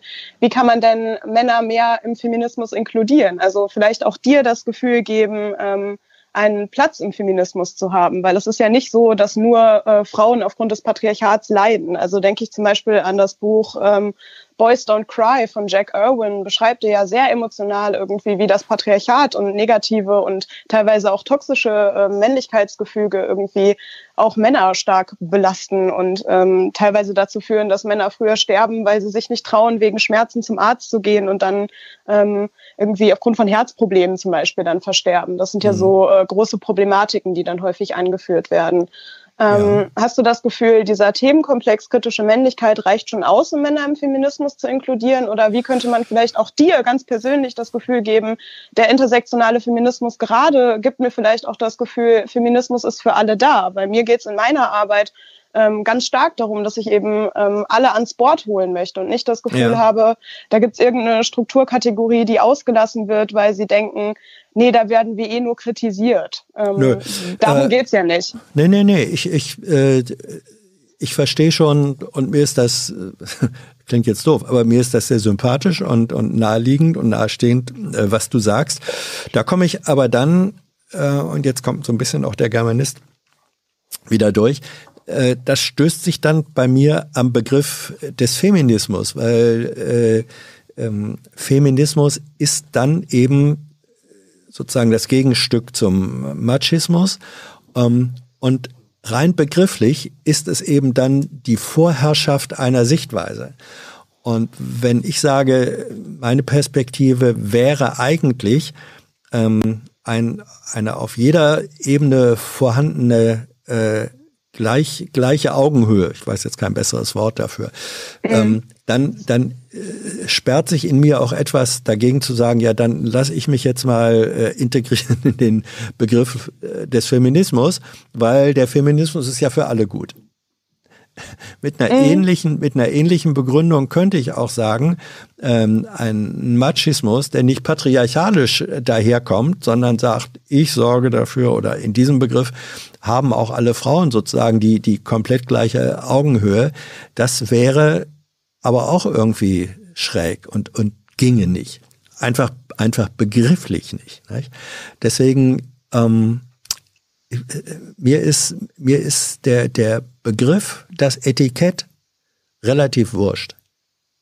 Mir, mir geht es um das, was ich, was ich unter dieser Überschrift, hinter diesem Etikett ähm, an realen Strukturen, an Inhalten, an Verhaltensweisen, auch an, an Machtstrukturen, an Ungerechtigkeiten verbirgt. Darum geht's mir. Und, so, mhm. und, und wenn dieser Ansatz von, von Feminismus heißt, ähm, wir setzen uns jetzt dafür ein, dass diese bestehenden Ungerechtigkeiten ähm, und auf der einen Seite und Privilegien auf der anderen Seite ähm, abgebaut werden und ausgeglichen werden, no problem, bin ich gerne dabei. Aber das ist dann eher sozusagen eine, eine temporäre Zuordnung. Ähm, am Ende, die Perspektive wäre dann für mich eigentlich, dass es weder einen Machismus noch einen Feminismus gibt. Mhm.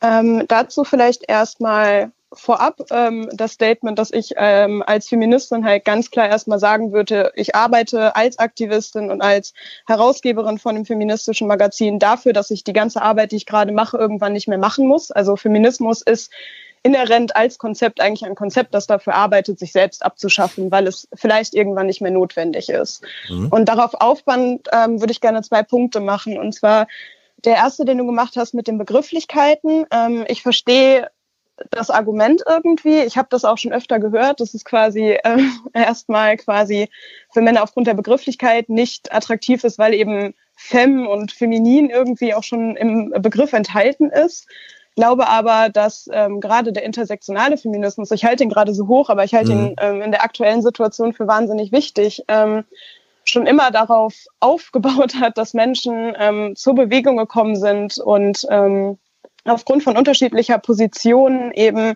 etwas zum Feminismus addiert haben, was vorher nicht mitgedacht war. Bedenken wir irgendwie die Historie vom Feminismus, waren das erst irgendwie engagierte weiße Frauen, die für ihr Wahlrecht kämpften. Dann haben wir irgendwie ähm, im 19. Jahrhundert zu Jonah Truth, die irgendwie in ihrer Ain't I a Woman ähm, betont, dass sie eben als ex-schwarze Sklavin irgendwie natürlich als schwarze Frau anders diskriminiert wird als weiße Frauen und sich im Feminismus, in diesem weißen Feminismus, der da vorherrscht, überhaupt nicht inkludiert fühlt. Das hat dazu geführt, dass es einerseits schwarzen Feminismus gab und andererseits auch viele weiße Frauen sich eben ähm, der Intersektion von ähm, Geschlecht und ähm, Race irgendwie geöffnet haben. Und ich glaube, genau das können wir auch für äh, kritische Männlichkeit oder für Männer im Feminismus erreichen. Also ähm, ich habe es ja äh, mehr oder weniger schon ein bisschen angeteasert.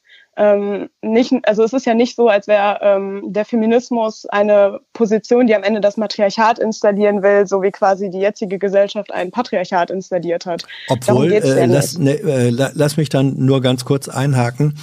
Es gab auch ähm, auch diese Form oder diese Spielart, sage ich jetzt mal so, ähm, von von feministischer Selbstdefinition, ähm, die die tatsächlich äh, eigentlich Feminismus als Installation von Matriarchat äh, propagiert hat. Also gab es äh, durchaus ähm, und auch das gehört zum zu meinem persönlichen Erfahrungshintergrund.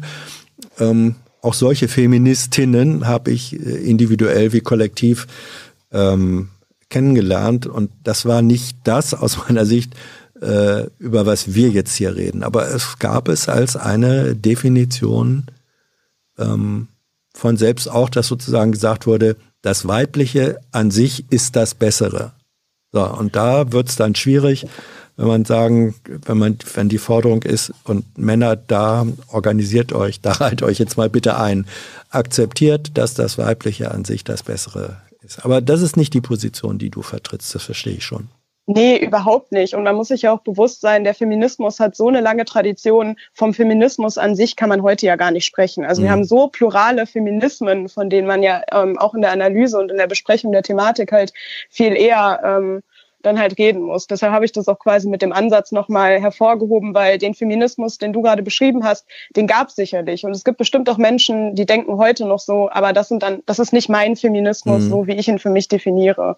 Ähm, und deshalb ist es ähm, dann halt auch manchmal ein Balanceakt. Vielleicht wird man auch genau deshalb irgendwie als Feministin heute noch so oft diffamiert. Vielleicht ist dann aufgrund von solchen Vorkenntnissen, von so einem alten Feminismus, sage ich jetzt mal, an manchen Stellen eben auch dieses Feindbild irgendwie äh, so da auf beiden Seiten, dass mhm. irgendwie der alte weiße Mann sich immer angegriffen fühlt und ähm, die Feministin immer auf ihn wettert. Ich glaube, die Zeiten sollten vorbei sein. Ich glaube, wenn Wegen wir halt nicht zusammen, ja, weil wenn wir nicht ja. zusammenarbeiten, wie sollen wir halt irgendwas wuppen können? Ne? Also ja. ich meine, the more the merrier gilt ja auch in jedem Diskurs. Man kann da ja ähm, auch einander geraten. Das ist mir auch wichtig. Ähm, ich glaube, respektvoll mit Positionen umgehen ist auch im Feminismus super wichtig. Ähm, ich will dich jetzt auch irgendwie gar nicht äh, dazu überzeugen, dich selbst irgendwie Feminist zu nennen. Das musst du ganz für dich selbst entscheiden. Ähm, aber ich habe noch nicht so, ähm, ja, wie soll ich sagen, noch nicht so richtig das Gefühl, dass ähm, so dieser ganze Themenkomplex, dass nicht, also dass Männer auch unter dem Patriarchat leiden, irgendwie so publik geworden ist. Ähm, hast mhm. du vielleicht persönlich auch gar nicht das Gefühl, manchmal irgendwie unter ähm, bestimmten Männlichkeitsidealen zu leiden oder vielleicht auch in der Vergangenheit äh, das Gefühl? Naja, also äh, mit, mit ich meine, ich beschäftige mich nun, nun wirklich auch mit diesen Fragen nicht, nicht ganz zum allerersten Mal. Und so dieser, dieser Satz, Jungs weinen nicht, ähm, wenn man den, ähm, wenn man den auf sich selbst bezieht und sagt, ja, warum ist denn das eigentlich so und wie war das äh, bei mir? Und äh, unterdrücken wir da nicht wirklich häufig genug Anteile von uns, die eigentlich besser nicht unterdrückt werden sollten? Ja, ähm, die, diese Gedanken und auch solche Überlegungen sind mir wirklich, sind mir wirklich nicht fremd. Und gleichwohl ist es auch da so, dass nicht alles, wo ich dann sage, ja, stimmt eigentlich und sollte, sollte sich bei mir ändern. Mhm. Manchmal kommt dann die Änderung, obwohl man es eigentlich eingesehen hat, erstmal nicht. So. Mhm. Und, und äh, weil, weil Menschen sind ja eigentlich keine Wesen, also wir sind ja, wir sind ja im Grunde, solange das, wie es ist, uns halbwegs gefällt oder verträglich ist, sind wir nicht unbedingt für, für Änderungen, die meisten von uns äh, nicht scharf drauf, nicht? sondern ach, dann lass uns das mal so weitermachen.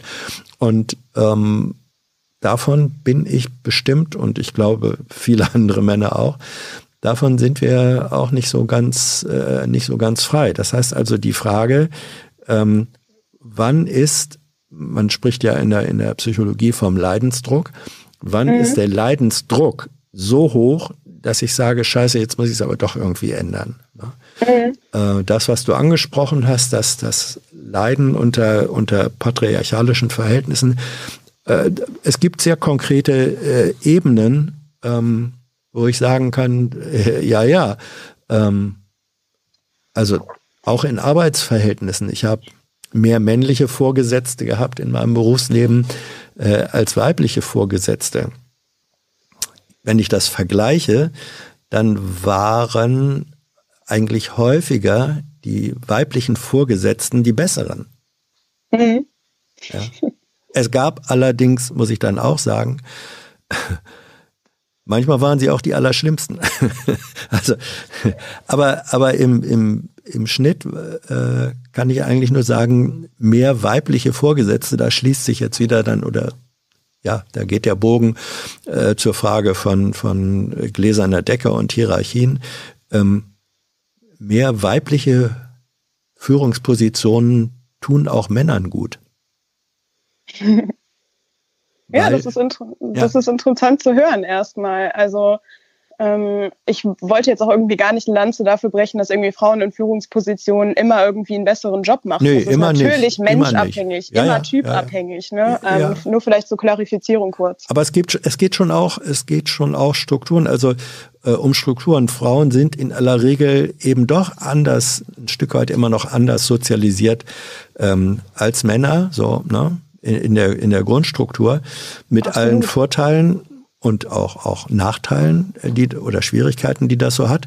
Und ich glaube, gerade in, in beruflichen Situationen ähm, tut mehr weibliche Struktur auch den Männern gut, ähm, die sich da dann bitte einfügen mögen. Und wenn das so ist, wenn mehr weiblich, und ich mache es jetzt mal nur an dem, äh, an, an Berufsrollen fest, wenn mehr weibliche Struktur auch in, in Führungspositionen Männern gut tut, dann ist das ja auf der Kehrseite auch eine Aussage über die unguten Anteile von männlichen, also wenn du so jetzt patriarchalischen Führungsstrukturen. Ob man das gleich in die Kategorie des Leidens äh, packen kann, weiß ich nicht. Leiden ist ja eine starke emotionale äh, Empfindung. Aber, mhm.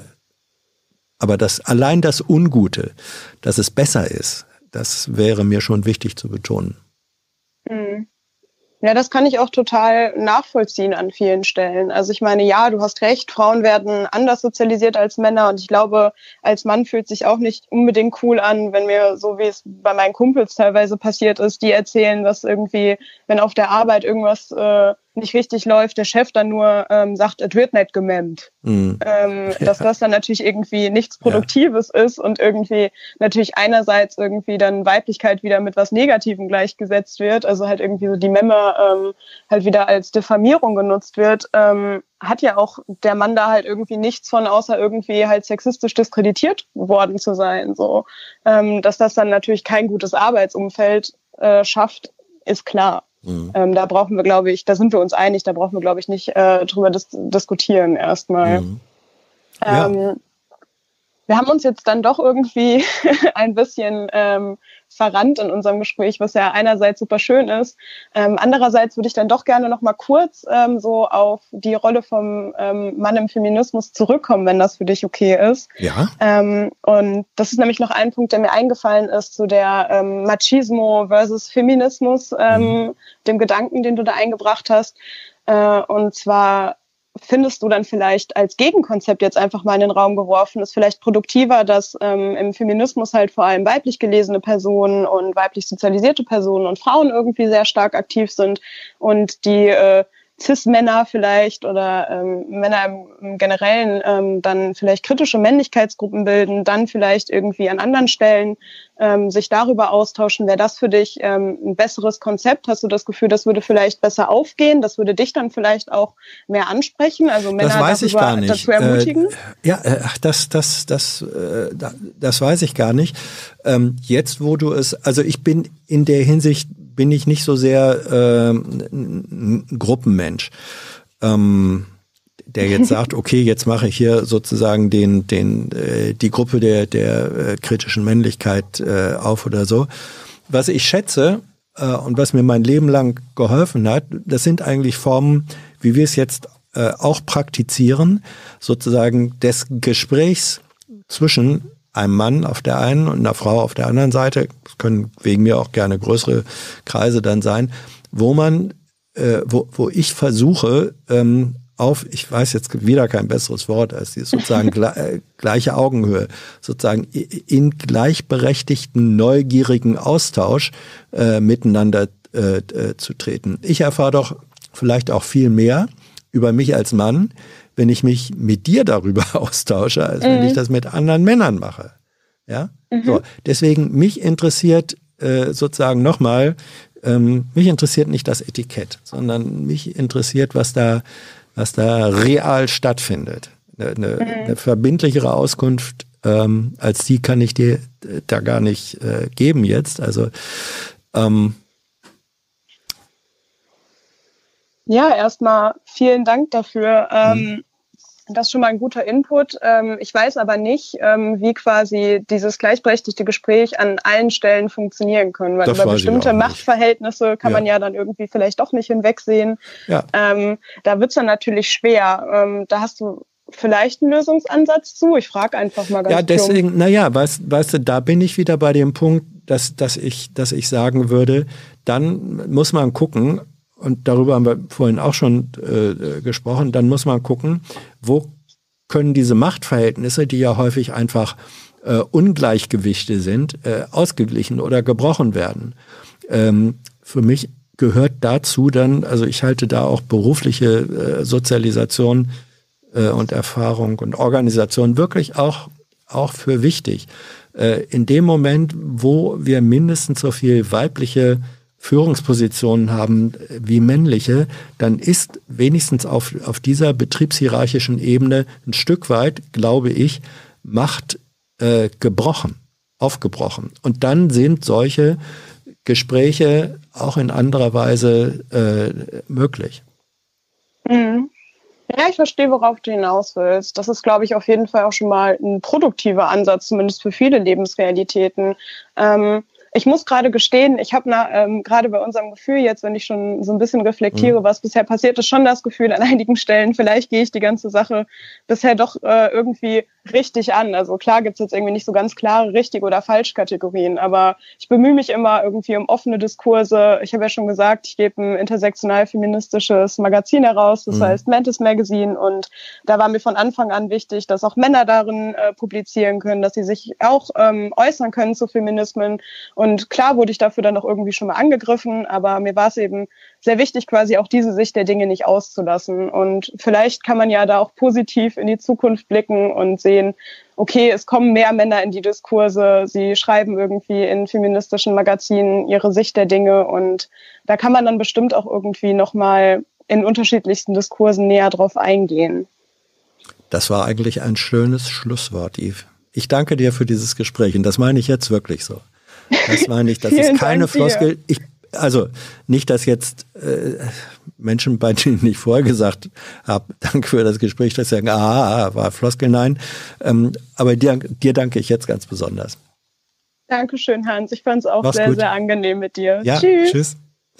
So, das war, glaube ich, das letzte Gespräch für heute, richtig, Thilo? Okay. Dann erlaube ich mir nochmal den Hinweis. Ähm, erstens danke ich für euer Interesse. Also wir, das war die neunte Ausgabe heute. Huch, wir werden zweistellig am nächsten Dienstag und ich war relativ skeptisch, als das alles angefangen hat, gesagt, wer will hier eigentlich eine Stunde, die dann manchmal auch noch zwei oder zweieinhalb dauert, hier irgendwie auf dem Schirm äh, den alten weißen Mann reden oder zuhörend sehen. Es sind mehr Menschen, als ich mir das gedacht hatte und dann manche hören es auch lieber als Podcast. Dann haben sie den Anblick äh, nicht so, kann ich auch gut nachvollziehen. Also Dafür danke ich für das Interesse. Ich danke dafür, dass ihr euch ähm, beteiligt, dass ihr euch meldet. Diese, dieses Format lebt ganz wesentlich von dem, was ihr als Person, als Erfahrung ähm, einbringt. Das soll gerne so weitergehen. Äh, und das Zweite, wovon das Format, der Kanal mhm. wesentlich lebt, ist eure finanzielle Unterstützung, für die wir danken. Und ich glaube, es ist auch hier so, diejenigen, die im vergangenen Monat für Jung und Naiv ähm, 20 Euro als Beitrag äh, gebracht haben. Die tauchen, glaube ich, alle namentlich ähm, auf. Da, wer will, kann sich darin wiederfinden. Ähm, aber im Grunde jeder Euro zählt und ist äh, willkommen.